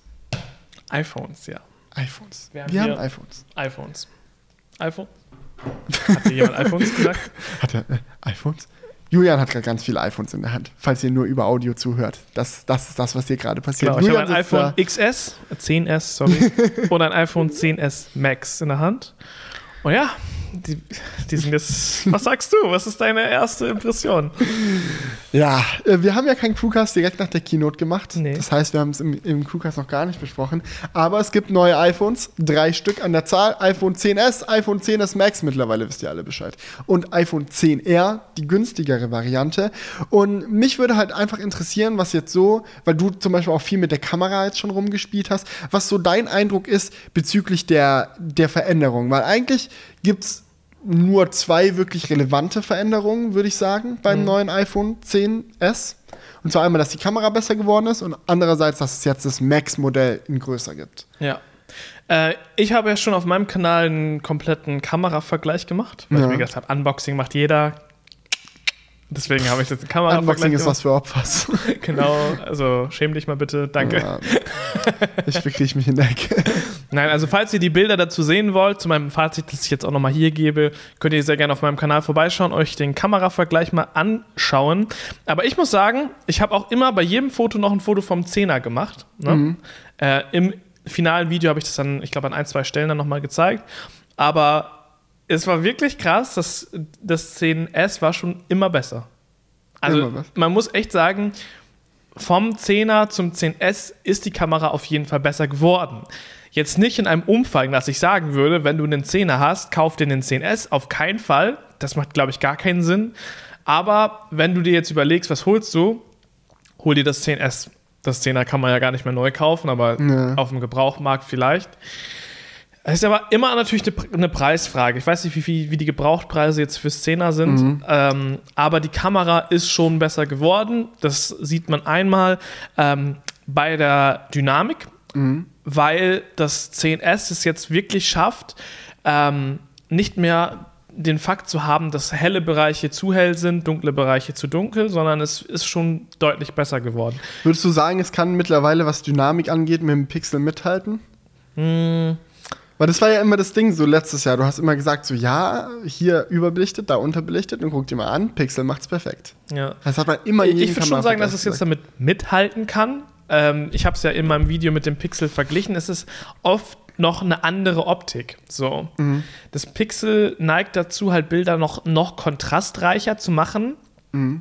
Und deswegen fühlt es sich beim Pixel an, als ob es noch, als ob es krasser wäre. Aber das iPhone 10s schafft es halt so ein bisschen subtiler, die Fotos zu machen. So. Ähm, Und deswegen würde ich sagen, mithalten auf jeden Fall. Aber man darf dabei halt auch nicht vergessen, dass das Pixel 2 XL ein Jahr lang alt ist, so. Ein Jahr alt ist, so. Ja. Überleg dir mal, die, das Pixel 3 kommt jetzt raus und wenn das nur ein Stück weit besser ist, hat es Apple einfach nicht geschafft, da äh, mitzuhalten, ne? Wir vergleichen hier das neue 10S mit einem ein Jahr alten Gerät, so. Und da würde ich sagen, du, kann, kann, man schon mithalten. Glaubst du, auch wenn du schaust, was Samsung macht, so mit mhm. ihren Geräten und so, glaubst du, dass das 10S genügend, dass Apple beim 10S genügend gemacht hat, um das gesamte nächste Jahr lang konkurrenzfähig zu bleiben mit der Kamera? Mhm. Weil beim iPhone 10 hätte ich es halt nicht unbedingt gesagt. Beim iPhone 10, als es rauskam, war es noch, noch so okay, ja. Ähm, Siri nervt hier rum. Mhm. Äh, beim iPhone 10 dachte ich, als es rauskam, noch so, ja, okay, ist das ganz gut. Und dann über die Monate darauf habe ich so gemerkt, langsam kommen immer mehr und mehr Android-Geräte raus, die es am Boden zertreten. Und glaubst du jetzt, dass das Standing von Apple besser ist mit der 10S-Kamera für das kommende Jahr? Ah, ich glaube nicht. Ich glaube nicht, weil was sie jetzt dieses, die haben jetzt gerade quasi gleichgezogen. Das kann man sagen. Also ja, aber es ist ja ein anderer Stil. Was ja. sind so die Punkte, wo du dir vorstellen kannst, dass Android-Hersteller das im nächsten Jahr besser machen? Weil beim TMS konnte man ganz klar sagen, Dynamik. Dynamik, Dynamik, Dynamik, das ist das Wichtigste. Das kann das iPhone 10 gar nicht. Das ist ganz schlimm, ganz viel überbelichtet. Und das haben sie jetzt gefixt. Ja, aber es ist immer, also das sieht man in meinem Kameravergleich ganz gut. Ich habe so ein Bild im Kölner Dom gemacht und man sieht, bei der Dynamik war das iPhone trotzdem noch leicht schlechter. Zumindest in, in diesem krassen Anwendungsfall. Weißt du, wenn du so ein, in der dunklen Kirche in das Fenster fotografierst, ist das halt so das krasseste Beispiel, was du machen kannst für so einen Dynamikvergleich. Und da war halt das 10S schon noch etwas schlechter. Deswegen würde ich sagen, ähm, gibt es da auf jeden Fall noch äh, Spielraum. Ich finde immer schwierig zu sagen, was jetzt noch verändert wird. Ähm, aber wenn zum Beispiel Google es schafft, ihre Software noch besser zu optimieren und äh, auch die Fehlerquote vielleicht noch zu ähm, minimieren, denn oft gibt es halt noch immer Fehler, gerade so im Porträtmodus oder so. Mhm. Äh, einfach versucht dann noch, das noch weiter auszureifen, glaube ich schon, dass sie das noch mal besser hinkriegen. Ja, das aber, ist halt die Frage. Aber auf der anderen Seite, also ich habe ja nur die Vergleichsbilder gesehen aus deinem Video so bisher. Mhm. Ich habe noch nicht so viele Fotos gemacht. Da ist mir halt aufgefallen, was das Schärfe und Einfrieren von Momenten eine ganz enorme Stärke ist von der Kamera jetzt. Genau, ja, ich habe einmal so einen Springbrunnen äh, fotografiert, wo man dann, da hat man schon gesehen, dass es besser war. Äh, da war das iPhone 10s auf jeden Fall besser. Und da kann ich aber mir auch gut vorstellen, dass Google das auch hinbekommt. Ja. Das, ich, ist, jetzt, das ist auch nur eine Software-Sache. Ja, glaubst du, dass das nur eine Software-Sache ist? Also in diesem Be Beispiel denke ich auf jeden Fall, dass es eine Software-Sache ist. Hm. Das ist, wie schnell das HDR-Bild sozusagen berechnet wird. Ja. Oder ausgelöst. Weil HDR führt ja oft dazu, dass wenn mehrere Bilder gleichzeitig zusammengerechnet wird, dass halt man mehr Zeit benötigt, bis alle Bilder geschossen wurden und die Bewegung dann dadurch halt unschärfer wirkt. Und deswegen kann ich mir vorstellen, dass das auf jeden Fall auch für Google machbar ist. Ich kann mir halt nicht vorstellen, weil ich da einfach nicht ähm, ja, Entwicklungstyp bin, was sie noch verbessern können bei ihrer Kamera. Ne? Das ist die Frage, weil wir sehen ja jetzt schon in den Leaks, dass es wahrscheinlich vom Kameraaufbau so an Hardware ähnlich sein wird wie letztes Jahr. Ja. Und ich hätte mir jetzt zum Beispiel, wenn du mich vor einem halben Jahr gefragt hättest, hätte ich gesagt, so, ja, Google haut locker mehrere, Lin mehrere Linsen raus und verknüpft die geil mit der Software, hätte mhm. ich jetzt gedacht. Und dann hätte ich mir vorstellen können, dass sie wirklich nochmal ein krass anderes Ergebnis raushauen. Ähm, aber das machen sie ja anscheinend nicht. Deswegen ist, kann ich jetzt gerade schwierig einschätzen, wie sie mit dem gleichen Hardware oder einem ähnlichen Hardware-Setup noch versuchen wollen, noch bessere Ergebnisse rauszuholen. Das wird schwierig. Na, aber gut, von außen betrachtet ist ja das Hardware-Setup beim iPhone 10s kaum anders als beim iPhone 10. Genau, aber beim iPhone 10s gab es, aber beim iPhone 10 gab es ja schon Schwächen, wo man sagen konnte, das kann man schon noch verbessern, ja. äh, weil man halt das bessere Pixel im Vergleich gesehen hat. Wir sehen jetzt gerade nichts Besseres im Vergleich so weil das iPhone 10S ist zwar vom Stil anders, aber es ist, wie gesagt, ich würde ungefähr sagen, dass es gleichgezogen hat mit dem Pixel. Und in meinem Video habe ich dann halt trotzdem das Pixel empfohlen, weil es halt viel günstiger ist. Ja, klar. Muss man halt mittlerweile sagen. So. Klar, auf jeden Fall. Und ähm, der Stil gefällt mir vom Pixel auch besser. Das leicht alles ein bisschen dunkler ist, der Kontrast stärker ist, gefällt mir besser als dieses warme, ähm, ja, Bild und das weich gezeichnete Bild vom iPhone. Das ist, wie gesagt, eine Geschmacksfrage. Viele in den Kommentaren haben geschrieben, dass sie das ähnlich sehen wie ich, aber ich kann mir auch vorstellen, dass andere das ganz anders sehen. Ja, andere Dinge, die sich geändert haben. Farbe. Hm. Es gibt ein neues Gold. Ah, du hast ja ein ausgepackt, das muss man Ja, jetzt ich nicht aus der Hülle holen. Ein Gold. Ja, was denkst du? Gefällt es dir oder würdest du, findest du es hässlich? Also ich, ich muss sagen, ich finde es hässlich. Ich, mir geht's nämlich ganz genauso. Ja. So viele Leute gesehen, so irgendwie auf Twitter, so, ja, Mann, geil, mein neues goldenes iPhone ist gekommen. Und so auch viele Leute in Videos, so, oh, das Gold ist echt viel schöner, Mhm. als ich dachte. Ich finde es viel, also, also mir gefällt es einfach nicht. Nee. Ich finde halt auch, das ist auch so ein. Es ist so was Halbes so. Es ist nicht gar nicht mal richtig Gold. Es ist so. Na, der Rahmen ist schon richtig Gold. Ja, aber es. Ich, keine Ahnung. Ich, aber ich würde mir auch sowieso kein goldenes Smartphone holen, egal. Egal von welchem Hersteller. Ja, und auch wenn, die, wenn der Farbton noch anders wäre, würde ich es mir, glaube ich, trotzdem Ja. nicht holen. Aber ja, ich, ich muss sagen, mir gefällt das Space Gray wieder am geilsten. Mhm. Äh, dir hat ja letztes Jahr eigentlich das Weiße besser gefallen. Ja, auf Würdest jeden du dieses Fall. Jahr wieder sagen? Ich will, das weiß, das ist das Beste. Ja. Nach wie vor. Ja. nee, ich finde Space Gray geiler. Ich habe ein goldenes Testgerät ausgeliehen bekommen. Sehr, sehr nett. Vielen Dank. Ich möchte da äh, wirklich mich gar nicht drüber beschweren. Aber selbst hätte ich mir auf jeden Fall ein weißes geholt. Ja. Ja. Aber ja, ansonsten muss man sagen, halten sich die Änderungen echt. Naja, In- es gibt, Grenzen, es, ne? gibt, es gibt halt die neue Größe. Ich meine, du hast doch jetzt auch. Ja, klar. es Du, war, du warst ja jetzt letztes Jahr auch iPhone 10 Nutzer. Viel Ja. länger, als du eigentlich wolltest. ja, ja. Und ich habe auch das iPhone 10, als es rausgekommen ist, schon so mindestens vier, fünf Monate straight durchbenutzt. Mhm. Und ich habe es dann irgendwann gehen lassen wegen der Größe. Weil ich mir gesagt habe, ganz ehrlich, ist mir einfach zu winzig hier. Und du hast ja jetzt auch ein 10S Max selbst gekauft. ja, genau. Bist du zufrieden mit der Entscheidung? Würdest du sagen, ist richtig so? Wie findest du die Größe bisher? Auf jeden Fall. Also ich mag die Größe auch. Ich muss sagen, ich finde die Größe vom 10er oder 10S sehr schön. Ich glaube, dass es für viele die richtige Größe ist. Mhm. Ähm, weil auch gerade, ich habe eine sehr große Hand auch, muss man dazu, du, du halt auch. Ja, Deswegen habe ich jetzt auch nicht so Probleme damit, die Größe zu handeln beim großen äh, 10S Max. Ähm, aber ich glaube, die Z Größe vom 10er ist schon wirklich gut. Das kann man dem jetzt nicht vorhalten. Ich persönlich bin aber zufrieden, das Größere genommen zu haben. Ja, ich finde es interessant. Also ich habe meins jetzt schon seit drei, vier Tagen ungefähr in alltäglicher Benutzung, Mhm. 10S Max. Und man hat sich sehr schnell an die Größe gewöhnt, so auf dem Homescreen und so, aber es gibt so viele Stellen, an denen es noch so sinnlos verschwendet wird. Also ich meine, gerade WhatsApp regt mega auf, aber WhatsApp, da, ja, das ist ja eine altbekannte Story, dass WhatsApp immer ewig braucht, um Mhm. Ja. äh, alles zu Ich aktualisieren. habe auch schon gesehen, bei Instagram gibt es auch noch so Bugs oder so, dass Ja, dann ja. die, die Leiste die quasi deinen Inhalt verdeckt und so. Ja. Also schon noch ein bisschen buggy, aber das hatten wir letztes Jahr auch beim 10, beim 10er, dass da Mhm. vieles rumgebuggt hat. Und ich denke mal, das wird mit der Zeit auf jeden Fall verschwinden. Gerade bei Apps wie Instagram, die können das ja nicht lange durchziehen. So. Ja, auf jeden Fall. Ähm, aber ja, deswegen, ich muss sagen, ich bin so generell von dem Gerät halt einfach nicht geflasht. So, es ist halt eine neue Größe, aber es ist jetzt nicht. Letztes Jahr war es echt krass, so mit dem neuen, mit dem 10er. Das war wirklich was ganz Neues, richtig krass, wirklich innovativ auch irgendwo gewesen. Und dieses Jahr merkst du so richtig, dass Apple genau weiß, wir haben letztes Jahr richtig rausgehauen und wir können jetzt richtig die Eier schaukeln. So, ja, ja, oder ist das so? Die haben gemerkt, so, ja, bei der Kamera ist noch ein bisschen Aufholbedarf, da machen wir ein bisschen was. Aber die wussten schon, dass sie sich das rausnehmen können, dieses Jahr nicht so viel machen zu müssen. Ich glaube, ich muss sagen, ich glaube, es ist ein relativ standardmäßiges S-Upgrade. Ich glaube, es ist, nimmt sich, wenn man mal schaut, was hat sich verändert zwischen dem 6er und dem 6S, was hat sich verändert zwischen dem 5er und dem 5S, zwischen dem 4 und dem 4S. Das sind auch alles kleine Veränderungen gewesen und Apple ist jahrelang damit gut gefahren, immer so ein schwaches Jahr und dann ein starkes Jahr und ein schwaches Jahr und ein starkes Jahr zu machen. Und es ist jetzt einfach dieses Jahr wieder so, nur mit der einen Änderung, dass ich glaube, dass das 10S gar nicht das spannende iPhone ist, sondern das 10R. Ja, glaube ich auch. Das 10R macht halt Abstriche, äh, aber ich glaube an den Punkten, wo es viele Leute nicht so sehr stört. Ja.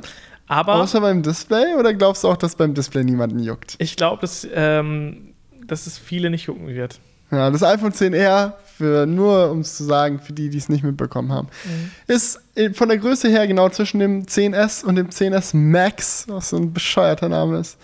Ähm, und hat halt eine 828p Auflösung auf 6,1 Zoll. Ja, es ist schon wirklich, es ist schon wirklich 2013 13. Es ist schon so, das iPhone 8 Plus hatte auf 5,5 Zoll Full HD. Das iPhone XR hat auf 6,1 Zoll weniger. Also größt, Display größer, Auflösung runter. Ja. Es ist schon. Und noch eine günstigere Technologie genutzt, nämlich LCD. Ja, aber iPhone äh, 8 Plus hat auch LCD-Display. Ja, ja, aber ich meine, die haben quasi doppelt gespart. Die haben, sind von OLED auf LCD runter und gleichzeitig noch in der Auflösung runter. Sind sie aber nicht. Sie sind von LCD auf dasselbe LCD rauf, weil der iPhone 10R ist nicht der iPhone 10 Nachfolger. Das iPhone 10R ist der iPhone 8 Nachfolger. Gut, wenn du es so siehst, ja. Das- aber du sparst ja im, im Vergleich zu den, zu den, zu Genau. den anderen, zu, den, zu der S-Linie quasi. Ja, nee, ich glaube, dass viele Leute das so wahrnehmen. Dass viele Leute sagen, ja, ich bekomme so viel, viele geile Sachen jetzt beim günstigeren Gerät mehr als früher, weil letztes Jahr haben ja viele überlegt, okay, iPhone 8 kaufen statt iPhone 10. Äh, Das ist schon ein heftiges Downgrade. Wenn du jetzt das günstige Modell anschaust, sagst du so, Alter, es bietet Ja, schon aber- viel mehr als das iPhone 8 also, letztes du Jahr gebracht darfst doch nicht vergessen, wir reden von einem günstigen Modell. Das kostet 800 Euro. Ja, aber das iPhone 8 hat ja auch 800 Euro gekostet. Ja. Also 750. Das, ich, aber ich meine, es ist schon wirklich. Das, das Krass, iPhone 10R ist quasi das iPhone für die Leute, die letztes Jahr das iPhone 8 gekauft haben. Und ich finde es halt, find's halt in, aus der Sicht wird einem halt sehr deutlich, warum Apple so einen riesen Erfolg höchstwahrscheinlich mit dem Gerät haben wird. Weil sie haben diese ganzen richtig krassen bunten Farben, die richtig vielen Leuten, glaube ich, richtig viel wert sind. Sie haben das Design, das ans iPhone 10 angelegt ist, was viele mit Premium und High-End verbinden, was viele flashen wird, auch wenn die Displayauflösung nicht so gering ist. Und sie haben dieselbe gute Kamera wie im 10S. Sie haben denselben richtig heftigen Prozessor, der auch Industry-Leading bleiben wird fürs nächste Jahr. Ja, aber die haben ja nicht die gleiche Kamera. Die Resultate sind ähnlich. Nein, die haben dieselbe Kamera. Aber, ja, gut, aber ohne die Telelens. Ja, und brauchst du die Telelens für was? Zum Reinzoomen. du, Ja. wenn ich einen Kirchturm irgendwo fotografieren will, Ja, näher ran. kurze Frage, in deinem Vergleichsvideo, war da ein reingezoomtes Bild mit dabei? Nein, Siehst du, ich will doch nur klug scheißen, Mann. Nee, das Ding ist, ich glaube, es wird viele Leute total begeistern. Letztes Jahr war es immer so, ja, mit dem iPhone 8, du bekommst halt von allen ein bisschen weniger. Und jetzt bekommst du eigentlich nur beim Display wirklich den Schlag in die Fresse. Ja, au- auch bei den Display-Rändern. Ja, Display-Render war ja der Schlag in die Fresse beim 8er im Vergleich zum 10 viel größer als beim 10S im Vergleich zum 10. Ja, na klar. Äh, in, beim 10R im Vergleich. Nein, aber ich glaube, so, keine Ahnung. Ich habe so das Gefühl halt, dass Apple einfach versucht hat, die Kosten zu reduzieren und aber gleichzeitig das Gerät, also die haben, man kann nicht sagen, die haben ein günstiges Gerät gemacht. Nö, das sagt ja auch niemand. Sie haben ein günstigeres Gerät im, in, Genau. innerhalb ihres Die iPhone. wer- ich sag dir, die werden ungefähr gleich viel Geld mit allen iPhones verdienen. Nein, sie werden viel mehr Geld mit dem 10R verdienen, weil sie es viel häufiger verkaufen. Ja, ich meine so im Prozent. So wie viel Kosten sie an einem produzierten Gerät haben zu wie viel Marge sie haben. Also keine Ahnung, wenn ein 10R jetzt quasi 800 Euro kostet, Mhm. Ich weiß die genauen Preise nicht, jetzt mal als Beispiel, haben die, keine Ahnung, 200 Euro dafür ausgegeben, das zu produzieren. Mhm. Das heißt, sie würden 600 Euro Gewinn haben. Gewinn kann man auch nicht sagen, die haben ja noch Serviceleistung Ja, und so weiter, ja, aber ja. sie Für verdienen erstmal Beispiel 600 jetzt, Euro, ja. Und ich glaube, dass das ähnlich ist wie bei den anderen Geräten. Wenn sie jetzt ein iPhone 10S für 1000 verkaufen, werden die es dann wahrscheinlich dann auch ah, für, für 300 Euro produziert haben. Also ich glaube, da sind ähnliche Margen. Ja, natürlich. Und sie werden Also man, man, man, ich finde es halt irgendwie falsch, so, dass, dass man das Gefühl hat, oh, Apple kommt mir entgegen, ein günstigeres Gerät, wie cool. Äh, Die kommen denen nicht entgegen. Die, für die ist das wahrscheinlich scheißegal. Die verdienen ihr Geld so oder so. so. Ja, die Frage, Ja. die Frage für Apple ist ja, wie können wir die Verkaufszahlen nach oben treiben? Ja. Und ich glaube halt, dass sie mit dem 10R ein Gerät geschafft haben, das für viele gut rüberkommt. Das die Bedürfnisse vieler Leute genau perfekt trifft. Ja, das ein glaube ich auch. Mhm. Gerät, das viel hermacht, Ja. trotzdem nicht so viel kostet wie das absolute High-End-Gerät, das super gut aussieht mit seinen ganzen bunten Farben, das trotzdem noch teuer genug ist, dass es niemals den Ruf des Ramsch-iPhones bekommen wird, so wie das iPhone 5C es leider Mhm. hatte. Es wird, schon mal, viele Leute kaufen doch auch ein iPhone, weil sie wissen, weil sie wollen, dass Leute sagen, oh, die hat ein iPhone. Ja, Oder klar. der hat ein iPhone. Ja, Und das Ganz würde ehrlich, ja da, das ist ein riesiger Punkt. und es würde ja kaputt gehen, wenn die Ja. iPhones günstiger wären. Ich glaub das ist ja auch auch- teilweise der Grund, warum Ja. die so teuer sind. Ich glaub einfach, auch, dass da damit die ein draußen- Premium-Image haben. Viele Leute unterwegs sind, die sich nicht mal angucken, was das neue iPhone kann. Ja. Die es einfach kaufen, ist halt, halt das neue iPhone. Das habe ich jetzt. Ja. Weißt du, denen es scheißegal ist, ob da jetzt sich was geändert hat, so, sondern die einfach sagen, ich habe das neue iPhone. ja. Das, das dürfen wir nicht vergessen. Wir gucken nämlich immer so aus dieser Nerd-Perspektive, was hat Klar. sich wirklich getan, aber ich glaube, ganz viele da draußen gehen einfach hin, ja, ich habe das neue iPhone jetzt, Bitch. Oder die gehen in den, die gehen in den Laden und die sehen die Geräte Ja. und sagen so, hm, fragen den Apple Store mit äh, Apple Store Verkäufer so, ja, was ist denn jetzt der Unterschied zwischen 10s? Warum kostet es 300 Euro mehr? Und dann sagt er so, ja, ist halt ein noch besseres Display und es hat die Zoom-Kamera. Aber Porträtmodus haben beide und ja. Und bei dem hast du die bunten Farben. Und dann sagen die, ah, ähm, ich nehme das Blaue. Ja.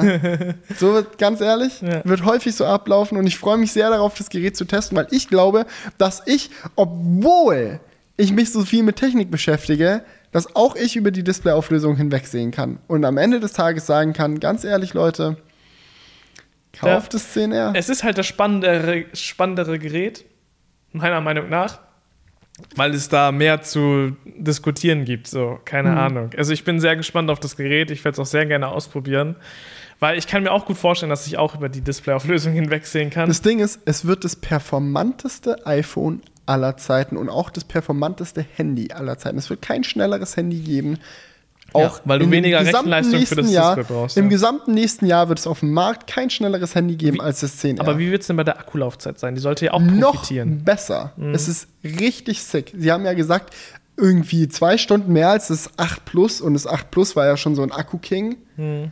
Also, es könnte schon. Das ist halt das Ding, du hast halt den Trade-off bei einem Display, aber du bekommst den besten Smartphone-Prozessor, den es im nächsten Jahr geben wird. Der nächste Snapdragon ist es ja immer so. Der Snapdragon, der aktuelle Snapdragon kann nie mit dem aktuellen Apple A-Chip mithalten. Immer.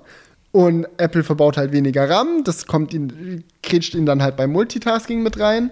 Aber so was Grafik-Performance angeht, sind ja die iPhones immer Industry-Leading. Und auch das iPhone 10R wird es bleiben mit einem 828p-Screen, auf dem jegliches Game brutalst läuft. Und mir ist es auch aufgefallen, ich, ich habe dir ja gesagt, so vor ein paar Tagen, ich bin mega excited, wieder Apps auf dem 10R auszuprobieren, äh, auf dem 10S. Ja. Und mir ist so viel aufgefallen. Es gibt so viele Apps, die einfach eine Kackauflösung haben auf dem 10R, äh, 10S. Und zum Beispiel auch dieses Grid Motorsport, wo ich mich voll drauf gefreut habe. Das hat so viel Anti-Aliasing, was passieren muss, um das möglich zu machen. Dinge, die du auf dem 10R nie sehen wirst, weil es einfach das Display eine geringere Auflösung hat. Und ich glaube, dass dadurch viel, also dass die Gaming Experience auf diesem Ja. Handy schon sick sein wird. Ja, aber ich meine, ja, das ist schwierig zu sagen, aber dafür, ich glaube, dafür hast du trotzdem generell, zum Beispiel beim Videos schauen oder so, immer die schlechtere Auflösung. Es, wird nicht möglich sein, ein, Full-HD-Video auf diesem Video zu sehen in voller Auflösung. Überleg dir das Ja, mal. du kannst nicht mal in Safari Full HD Video, äh, 4K Videos schauen auf dem Mac. Das Ding ist, die meisten Videos werden in 480p geschaut, ob du willst oder nicht, weil das die Standardeinstellung der YouTube App ist. Du kannst ja mal in deine Analytics Ja, schauen. beim- 80% der Leute gucken 480p. Kann man das in den Analytics Mhm. schauen? Warte, das schaue ich mal direkt. Das kannst du nur auf dem Desktop sehen. Ach, echt? Ja. Schade, das hätte mich jetzt mal mega interessiert. das wusste ich gar nicht, dass man das nachschaut. Ich weiß nicht, ob es in den Analytics ist oder ob das so eine Statistik ist, die rausgegeben wurde, Glaub aber ich kannst du, kannst du gleich raus äh, irgendwie nachschauen irgendwo.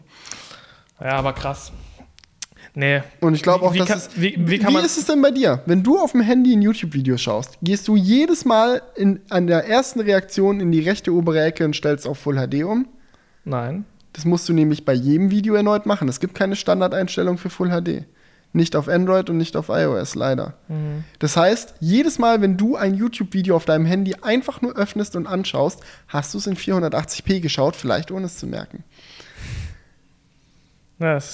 Und du und ich, wir sind Nerds. Ja. Uns schickt sowas. Ja. Die, die Leute da draußen, die werden nicht mal wissen, was das bedeutet. Die werden ihr iPhone 10R rausnehmen, sich voll darüber freuen, dass es das neue GTA Anniversary Edition übelst geil läuft, sich voll darüber freuen, dass Fortnite geil läuft, sich voll darüber freuen, dass die Akkulaufzeit gut ist und die Kamera gut ist und die werden die wird es nicht jucken, dass es ein 828p Okay, warte, Display ich schaue jetzt mal gerade. Ich mache jetzt einfach mal hier gerade mal irgendein YouTube-Video an, ne? Ja. Ob das wirklich noch so ist. Ich weiß, dass beim OnePlus 6 auf jeden Fall so ist. So, ich klicke jetzt hier auf ein Video und jetzt ist es jetzt ist es dann quasi 480p, Ja. okay? Ich schau mal nach. 720p. 720p ist die Standardeinstellung. Bei dir. Okay, Ja, warte. wie bei dir? Du sagtest ja gerade, dass es keine Einstellung gibt, um das einzustellen. Ja, es gibt auch keine, wo du es anwählen kannst. Vielleicht ist es von Gerät. Weil ich fand, nämlich beim, ähm, als wir letztens geflogen sind und. So, ich guck mal hier. Ja, 720p auch auf dem iPhone. ja. Warte, Also einen Moment. 480p war dann einfach. Fuck, mein OnePlus 6 von ist oben. 480p ist beim OnePlus 6. Das weiß ich mit Sicherheit. Echt? Aber das liegt gerade oben. Ja, weil, weil ich habe nämlich das gerade dadurch gemerkt, dass, dass es nicht richtig sein kann, was du gesagt hast. Dadurch, dass wir ja auf dem Flug äh, mit YouTube Premium uns die Sachen runtergeladen haben. Und dann sind die, Aber für glaube die ich. Downloads gibt es ja eine Einstellung. Ja, ja, genau. Aber da hatte ich, glaube ich, 480p ausgewählt und es hat mich schon ein bisschen abgefuckt, dass es viel schlechter aufgelöst war. Und deswegen ähm, ist mir gerade aufgefallen, dass das nicht richtig sein kann, dass jedes Video in 480p abgespielt wird auf YouTube. Aber selbst wenn es 720p ist. Ja, natürlich ist es immer noch weniger als Full HD, aber es ist nicht, nicht so krass, wie du gesagt hast. So. Und ich schaue jetzt einfach mal hier in den Einstellungen, ob es nicht doch eine Einstellung gibt, um das einzustellen. Äh, aber ich glaube, da hast du tatsächlich wahrscheinlich recht. Hintergrund Downloads, da, da, da, die, das. Nee, also ich glaube, dafür gibt es tatsächlich keine Einstellung. Auch irgendwie scheiße. Das ist das nicht. Ja, Ja. du kannst nur für die Download, die Download-Qualität. Ja, Upload-Qualität kann man auch einstellen. Für, die Leute, die uploaden. Ja, kannst du nicht einstellen. Zumindest jetzt nicht auf Android. Du guckst gerade auf dem iPhone. Ja, ne? ich habe auch keine gefunden. Mhm. Sollte YouTube mal machen, mein Gott. Ich will, wenn ich Andere- im WLAN bin, will ich auch auf Full, Full HD oder eigentlich auf 4K gucken. Andere Sache, die man einstellen kann, Ja. unter iOS 12, Siri Shortcuts. Hast du dich damit auseinandergesetzt? Ich wollte es nur ganz ich habe kurz nur in der ansprechen. Präsentation gesehen. Ich habe das nämlich, ich habe mich nämlich auch noch nicht ausführlich damit auseinandergesetzt, aber ich wollte drüber quatschen, weil ich mich ein bisschen damit beschäftigt habe. Ich habe ein, zwei Videos dazu angeschaut und es ist so sick, was es alles kann. Mhm. Es ist unnormal und ich will mich effektiver damit beschäftigen. Aber kurz, um es nochmal zusammenzufassen, Siri Shortcuts ist quasi eine App, die es jetzt offiziell von Apple gibt, die in iOS integriert ist Mhm. mit der du alles, und zwar wirklich alles, was du dir vorstellen kannst, programmieren kannst und mit einem Siri-Trigger versehen Also kannst. so if this when es that ist mäßig. noch viel krasser als if this then that.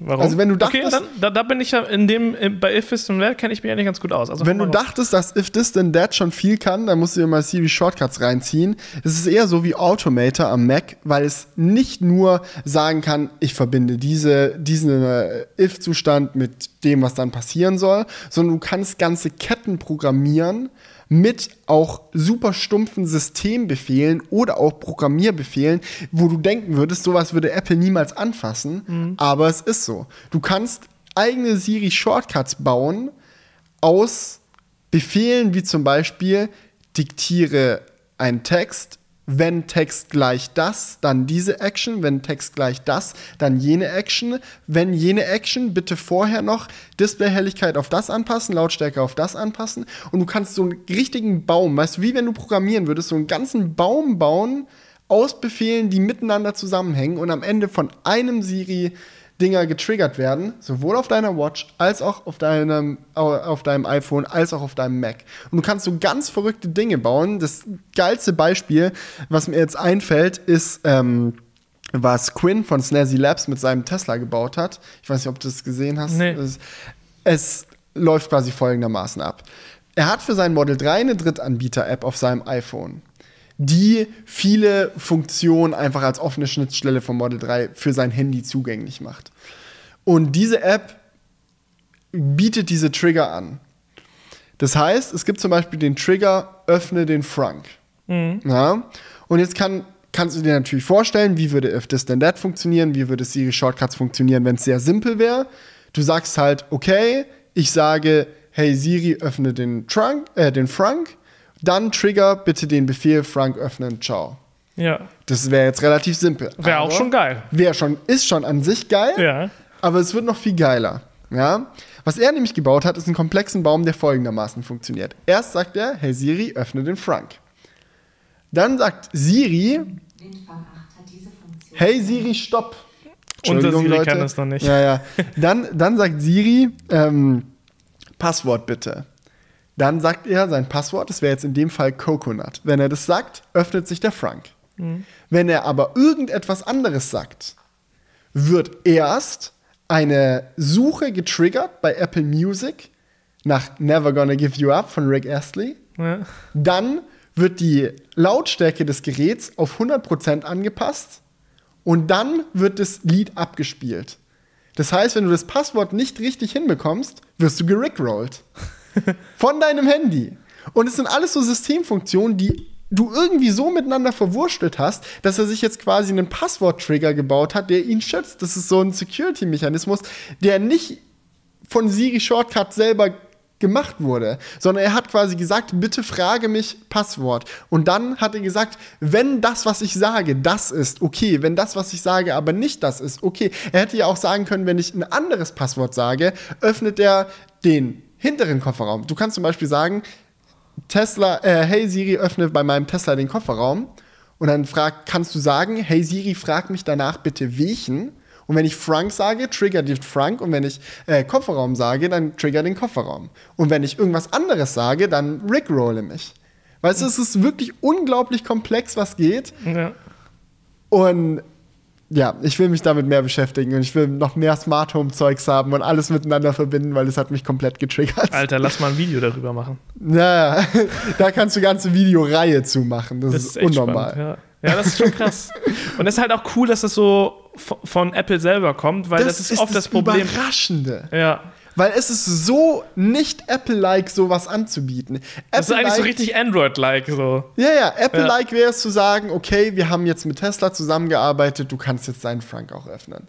Ja. Und dann sagst du, ja, aber was, wenn ich bei meinem BMW den Frank öffnen will? Dann sagt, Tesla, äh, sagt Apple Edge Badge. Hm. Aber sobald jemand eine App entwickelt, die auf den BMW Frank oder Kofferraum oder was zugreifen kann, kannst du den dann in den Prozess mit einbinden.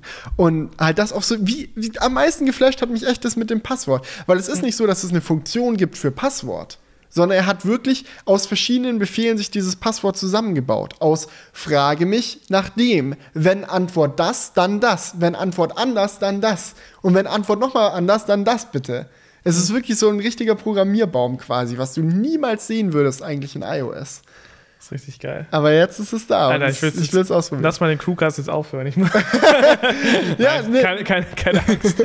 nee, nee, eigentlich sind wir jetzt am Ende. Also ich habe schon Ja, also Themenliste dann lass mal ausprobieren jetzt. Nee, Leute, ohne Spaß. Wir haben ja gesagt, wir haben viele Themen heute am Start. Das heißt, äh, für uns, wir nehmen zwei Crewcasts jetzt zum ersten Mal in Folge auf. Äh, weil, Leute, dann schaffen wir vielleicht wöchentlich. weil wenn wir jetzt noch weiterreden würden, würde dieser Crewcast nochmal doppelt so lang werden. Falls ihr euch auch fragt, wo ist unser Feedback, wo sind die Kommentare? Das Wollen besprechen wir schon die dann. Themen für den nächsten Crewcast triggern? Oder Nein, ist das jetzt zu vielleicht fällt uns ja jetzt noch spontan was ein. Mm. Mm. Und vielleicht äh, schweifen wir auch aus. Audi e-tron.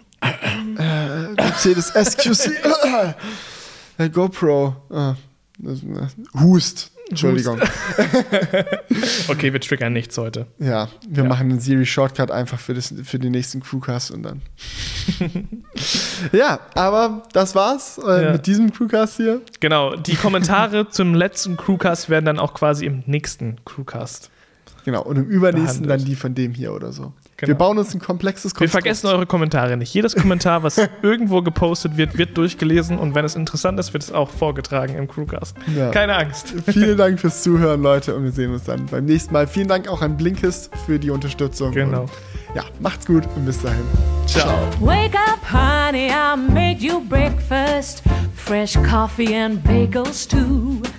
A new day is waiting for us. We got lots of fun stuff to do.